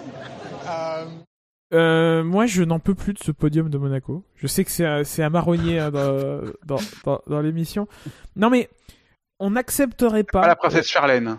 on a- je m'en fous. On n'accepterait pas une telle propagande dans d'autres pays, en fait. La, la mise en avant d'une famille princière, si c'était euh, en Arabie Saoudite, si c'était euh, dans d'autres pays, euh, voilà, on n'accepterait pas euh, que, que, que, que ça ait lieu on, on, bouscule le, le, protocole, ça, à chaque fois ça bouscule les commentateurs qui s'attendent à, ce que les hymnes partent et au final on remet le trophée. On ne sait pas pourquoi d'ailleurs. Pourquoi? Pourquoi il y a, y a une exception euh, pour Monaco? Si vraiment euh, on veut normaliser Monaco en remettant les essais le vendredi, machin, mettons euh, la cérémonie protocolaire du podium comme partout ailleurs que ce soit le prince et la princesse qui remettent les trophées, pourquoi pas les gamins, les cousins, les petits cousins, les enfants illégitimes, j'en ai rien à foutre. Mais, mais, mais, mais au bout d'un moment, c'est incompréhensible en 2022 qu'on fasse tous décorum pour euh, pour euh, pour un, État comme ça euh, dont moi je je, je n'en remets pas en cause l'existence. C'est un État qui existe un État souverain très bien. Euh, mais c'est un État euh, comme les autres quoi. Enfin et, dans, ce même tonneau, euh, pourquoi euh, en 2022 on a un Grand Prix qui fait que 260, que 260 km alors que il euh, n'y a plus aucune raison, les pilotes sont hyper préparés, ils font 305 km à Singapour, ils font 305 km à Bakou, ils font des vitesses de malade à Monza, enfin voilà, il y a des circuits très divers dans des conditions d'humidité de partout, de, température voilà, moi je, en, 2022, c'est incompréhensible que ce que, euh, que, si on veuille normaliser Monaco, mettre Monaco au même niveau que tous les autres, alors il faut le faire en tout point, y compris au niveau de la propagande ou de la communication des, des, des, dirigeants de, de, de, cet État-là, euh, que ce soit une démocratie, une principauté ou je, je ne sais quoi, euh, qu'on traite tout le monde pareil, quoi. La reine d'Angleterre sur le podium en, en Grande-Bretagne, ça devrait être un peu de la gueule. À mon avis, c'est l'année ou jamais. alors, je veux pas être mal compris. Le, le, problème, c'est pas le prince, pas la princesse, pas le prince. C'est la, cérémonie protocolaire se déroule différemment. Euh, déjà, on a eu, on, a le droit depuis quelques années à un vrai podium. Bon, ça n'a pas été toujours le cas. Il y avait des marches d'escalier, je sais pas trop quoi là. Euh... C'était tellement mieux, putain. Non, mais euh, voilà, il y a un ordre, il y a une cérémonie protocolaire. Pourquoi est-elle différente à Monaco pourquoi? Pour moi, ça ne se justifie Après, euh, je, je, dis pas que je suis d'accord ou pas avec toi. Le truc, c'est que je m'étais jamais posé la question euh, jusqu'à présent et il me faudra peut-être un peu de temps pour y réfléchir parce que c'est vrai que ça m'avait pas forcément choqué. Mais euh, ça mérite peut-être réflexion, mais pour le coup, là, sur la, sur l'instant, j'ai pas forcément de réponse. Et c'est vrai qu'on peut se poser la question quand on a critiqué Miami de voilà si si le protocole de Miami nous gêne effectivement le protocole euh, spécifique à Monaco peut aussi nous gêner. Tout à fait. Après c'est là où on est. on est dans une tendance à l'uniformisation de la de la Formule 1 tout tous les circuits se ressemblent on retrouve les mêmes sponsors sur tous les circuits. Moi avec euh, juste avec quelques photos j'arrive j'arrive pas à savoir si on est euh, si on est à, à, Istanbul à Sepang ou à, ou, ou à Shanghai je trouve sympa qu'il ait comme ça des petites euh, des, petites bulles de, de, de particularité euh, particularisme comme euh, comme à Monaco. Je trouve ça je trouve ça un petit peu rafraîchissant. en tout cas, ça m'empêche pas de dormir. Hein. Mais c'est je, je, te rejoins sur cet aspect-là, c'est qu'effectivement. Mine de rien, moi, le, le, protocole de Monaco ne me dérange pas parce qu'en fait, j'y suis habitué parce que c'est c'est Monaco, que c'est comme ça et que c'est ça me dérange plus finalement Miami parce que Miami, on vient greffer un truc qu'on n'a jamais vu en F1, euh, qui, qu'à vrai dire, même on n'a jamais vu non plus euh, aux États-Unis en fait. C'est-à-dire que je trouve que quand on fait euh, quand on fait un, un, un protocole à l'américaine, un Grand Prix des États-Unis, on fait ce qu'on fait en NASCAR, mais puissance 10 000. Euh, parce qu'il faut vraiment que ça sente bien l'Amérique. Il faut vraiment qu'on ait tous les clichés. Alors qu'en NASCAR, non, ils ont, ils font la version normale. Des ribs, baby. mais là du coup ouais pour, pour moi finalement ça me dérange pas Monaco parce que c'est Monaco voilà Monaco c'est comme tu le disais tout à l'heure McLovin ça pue l'histoire de la F1 et ça pue l'histoire de la F1 aussi. Bah parce que oui mine de rien on a cette espèce de de lignage cette l'histoire du le podium de Monaco s'inscrit toujours avec derrière, bah, tu vois finalement cette famille royale qui grandit, qui évolue, ça cette famille princière. Euh, tu as tu vois des photos euh, avant où c'était euh, la princesse Grace, etc. Et mine de rien, bah voilà, ça te situe une époque, ça te vend quelque chose, euh, voilà. Et tout comme ça m'insupporte les stars euh, dans les autres grands prix. Autant Monaco, ça ne m'in- m'insupporte pas parce que c'est cohérent, parce que Monaco, ça tombe pendant euh, la semaine ou la période du festival de Cannes et que c'est normal de les voir là. Et en même temps, ça joue sur euh, cette image-là. Et c'est c'est le truc de la F1. C'est les trucs nouveaux qui veulent faire, qui veulent faire genre Monaco qui me dérangent. Moi, Monaco en soi, ça me dérange pas du tout. Est-ce qu'il y a d'autres euh, drive-thru, messieurs? Non, moi j'en avais, mais je l'ai oublié, donc du coup je ne le ferai pas. Euh... Et du coup, on peut passer au fait marquant de la course. Est presque là, cette victoire Accélère Accélère. Oui, il va la chercher. Ne lâche pas. La victoire de Pierre Gasly. Il l'a fait. Et le fait marquant de la course, on va revenir sur le dernier Grand Prix. Et la question qui vous était posée, c'était quel est selon vous le fait marquant du Grand Prix d'Espagne 2022 Est arrivé en quatrième et dernière position avec 18% des voix. Vous avez été 111 à voter. On vous en remercie, tout comme on remercie évidemment ceux qui ont voté pour le quintet plus ou moins de cette semaine. Euh, est arrivé donc en quatrième position Leclerc, le turbo Pachat. Euh, voilà, c'était quatrième. Je sais, c'était qui? Et Spider, je crois. c'était Spider. Euh, en troisième position avec 21% des voix, on avait avec Carlos sans les rouges ont les boules. Un Carlos sans. Je pense qu'il fallait faire un truc comme ça. Mais c'est un Je double. Sainz. On appelle ça un double Sainz. Euh, en deuxième position, et là c'est très serré, avec 30% des voix, euh, 33 votes, le nombre de votes est important. Euh, les taureaux rouges jouent les toréadors en évitant les problèmes. Ça c'est toi Gus Gus? Oui. Donc tu, tu n'es que deuxième, tu es le Marc Weber euh, de ce de ce fait marquant, puisque en première position avec 32% des voix et 35 votes, c'est ça tombe bien parce que Monaco il y a le cérémonial, il y a le respect du prince et de la famille princière. Nous dans le SAV quand on fait le Grand Prix Monaco, on respecte le président. On fait gagner le président, puisque c'est la proposition de Buchor, si j'ai bien compris, qui l'emporte avec euh, je suis en vacances, donc pas de fait marquant. Euh, vous noterez l'absence de parenthèse qui explique qu'il est effectivement en vacances. Euh, voilà, donc bravo à Buchor pour cette victoire amplement Alors, méritée. Ça, ça me force chier de que Gus Gus protester. gagne, mais je, je lance offi- officiellement un, un appel contre, contre cette victoire, qui, euh, parce que Buchor ne répond pas clairement à la question quel était selon vous le fait marquant du Grand Prix d'Espagne? Cette victoire ne peut pas être valide. Oui, mais Gus Gus qui était dans cette émission n'a pas protesté Je et proteste cette proposition a été acceptée. avec véhémence. Voilà. Voilà, je suis très véhément. Oui, mais en l'état, c'est passé. C'est passé parce qu'on avait... euh, Non, je... Allez, c'est bon. Ah, on à chaque fois, dans cette, dans cette rubrique, c'est la fatigue qui l'emporte sur, euh, sur les décisions. Enchaînant. En plus, j'ai préparé là. On, euh, Quelqu'un saisit le sondage et puis on passe à la fin de la mission parce que. Et donc, du coup, messieurs, je vais vous demander quel est le fait marquant du Grand Prix de Monaco. Est-ce que quelqu'un saisit le sondage? Je peux le faire. Ah, merci Quentin. Euh, dans l'ordre d'apparition, nous aurons McLovin. Tu as deux participations, zéro victoire. Je serai en deuxième position pour intervenir. J'ai deux participations, une victoire. Quentin, tu as trois participations, deux victoires. Tu auras le troisième chat, euh, le, troisième choix ou le troisième chat si tu veux. Je te donnerai l'un des miens. Euh, et enfin, Gus Gus, tu étais là lors du dernier Grand Prix, donc tu, tu seras le, le quatrième larron à te prononcer. Euh, donc McLovin, nous t'écoutons et nous te lisons puisque tu vas nous le mettre dans le chat. Alors, ce sera Leclerc, le prince consort du podium. Avec des points de suspension, avec... euh, Ah, c'est bien, t'as mis des parenthèses à la Buchor, ça ne va pas gagner. Parce que euh, ça ne gagne pas si tu mets des parenthèses. Euh, moi, ce sera sur le crash de Schumacher. Je vais peut-être rajouter un petit Schumacher devant. Comme ça, ça sera bien, bien clair pour les gens.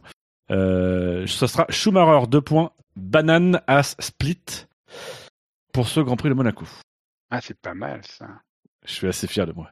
Quentin Bien, tu m'as volé le, le pilote euh, qui, qui devait faire euh, sujet- objet de mon fait marquant, donc je vais faire un truc pourri sur la Tiffy.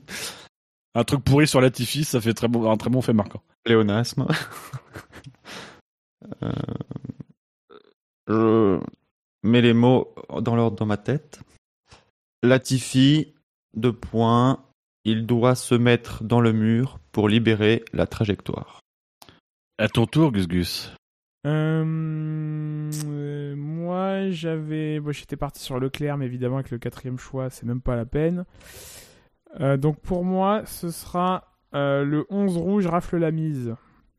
Et pas rouge, il est bleu. T'as jamais joué à la roulette, toi? Jamais. Ouais. Du coup, Quentin, est-ce que tu peux nous rappeler le sondage, s'il te plaît, pour nos auditeurs?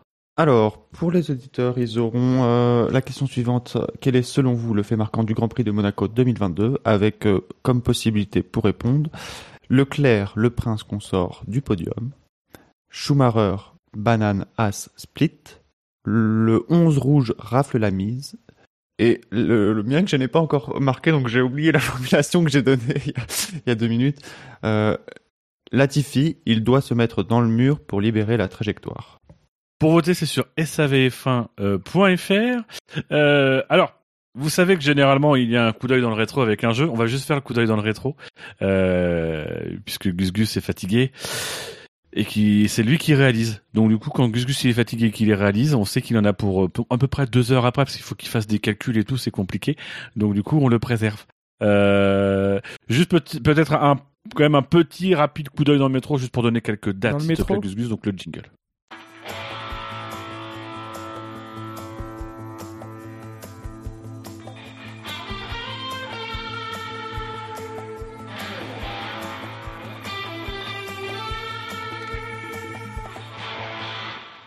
Et ce Grand Prix de Monaco 2022 avait lieu un 29 mai. L'occasion de vous rappeler que le 29 mai 1960, c'était la première victoire d'une Lotus en Formule 1. Pour l'anecdote, c'était une Lotus, euh, mais pas de l'écurie officielle Lotus, puisque les quatre premières victoires Lotus ont été euh, gagnées par des, euh, des, des écuries clientes. C'était euh, Sterling Moss qui remporta la, la première victoire Lotus au volant d'une Lotus, donc de l'écurie, pas Lotus, mais de l'écurie Rob Walker. Ça fait beaucoup Euh, Lotus. Voilà. Le 29 mai euh, 2005, c'était le Grand Prix d'Europe, célèbre Grand Prix d'Europe disputé sur le circuit du Nürburgring qui vit dans les derniers tours Kimi Raikkonen euh, finir sa tour. route sur trois roues parce qu'il avait fait un plat. L'espoir m'a beaucoup aidé euh, dans ce Grand Prix de Monaco de voir Sergio Pérez faire la même chose après qu'il ait fait un plat à Mirabeau. Mais c'est pas grave. Euh, C'était aussi à cette occasion la première et unique pole euh, de, euh, de Nick Heidfeld. Ce qui fait que si on avait fait un Pirelli, vous auriez eu un thème monopole. Voilà. Mais vous ne l'aurez pas. Le 29 mai 94, c'était le Grand Prix d'Espagne qui avait été remporté par Damon Hill. C'était le premier podium d'un moteur Yamaha et le dernier podium, le dernier podium de l'écurie euh, Tyrrell. Du coup, vous auriez eu un, un thème autour de, de Yamaha parce que voilà, j'aime bien les, les marques de moteurs japonais. Les, les claviers. Euh, le 29 mai 1963, c'était la naissance d'un pilote Yamaha, justement. Le célèbre, le talentueux Ukyo Katayama, alias le incroyable. kamikaze.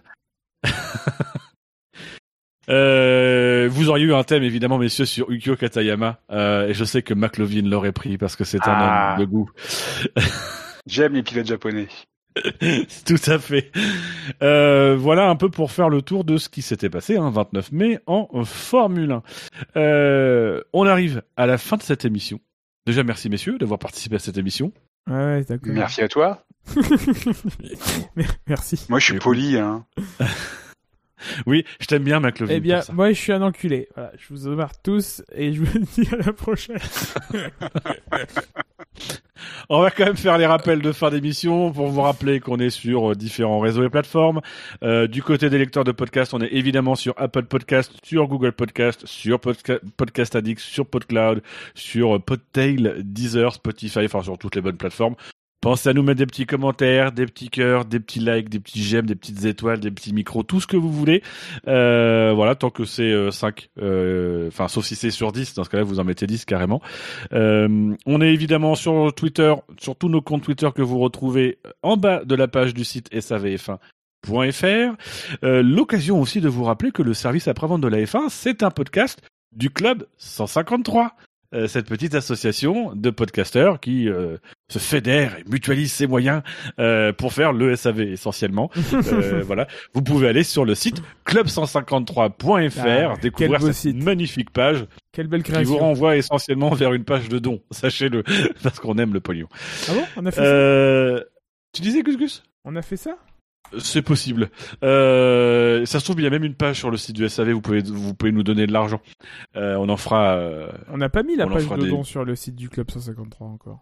Ah non, pas encore. Bah tant pis, vous pouvez pas nous donner d'argent. Sauf si vous nous demandez un nanère. lien en MP sur Twitter.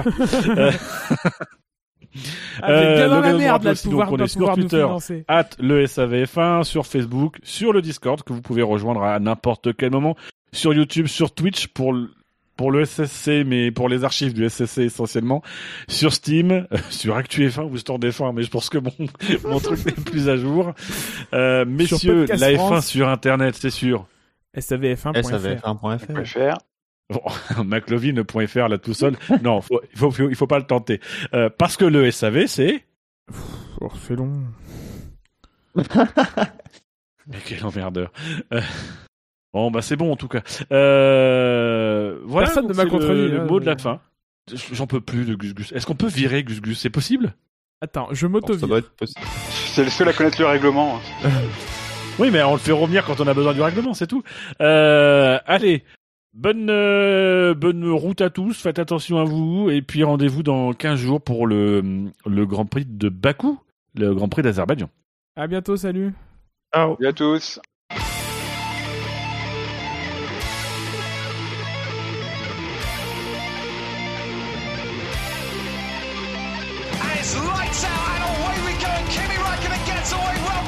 Sebastian Vettel. Hamilton slipstreaming behind Vettel, who pulls out to the left-hand side of the shot. A damage from Brendan Hartley. Look up there for Kimi Raikkonen, but he makes the first chicane. Hamilton and Vettel almost touch. Verstappen's on the inside of Bottas, and he's made up a place. Going over the grass, it's Kevin Magnussen in the Haas. It's Raikkonen from Vettel from Hamilton, Verstappen. Bottas under pressure now from Grosjean. Then Hamilton and Vettel has been spun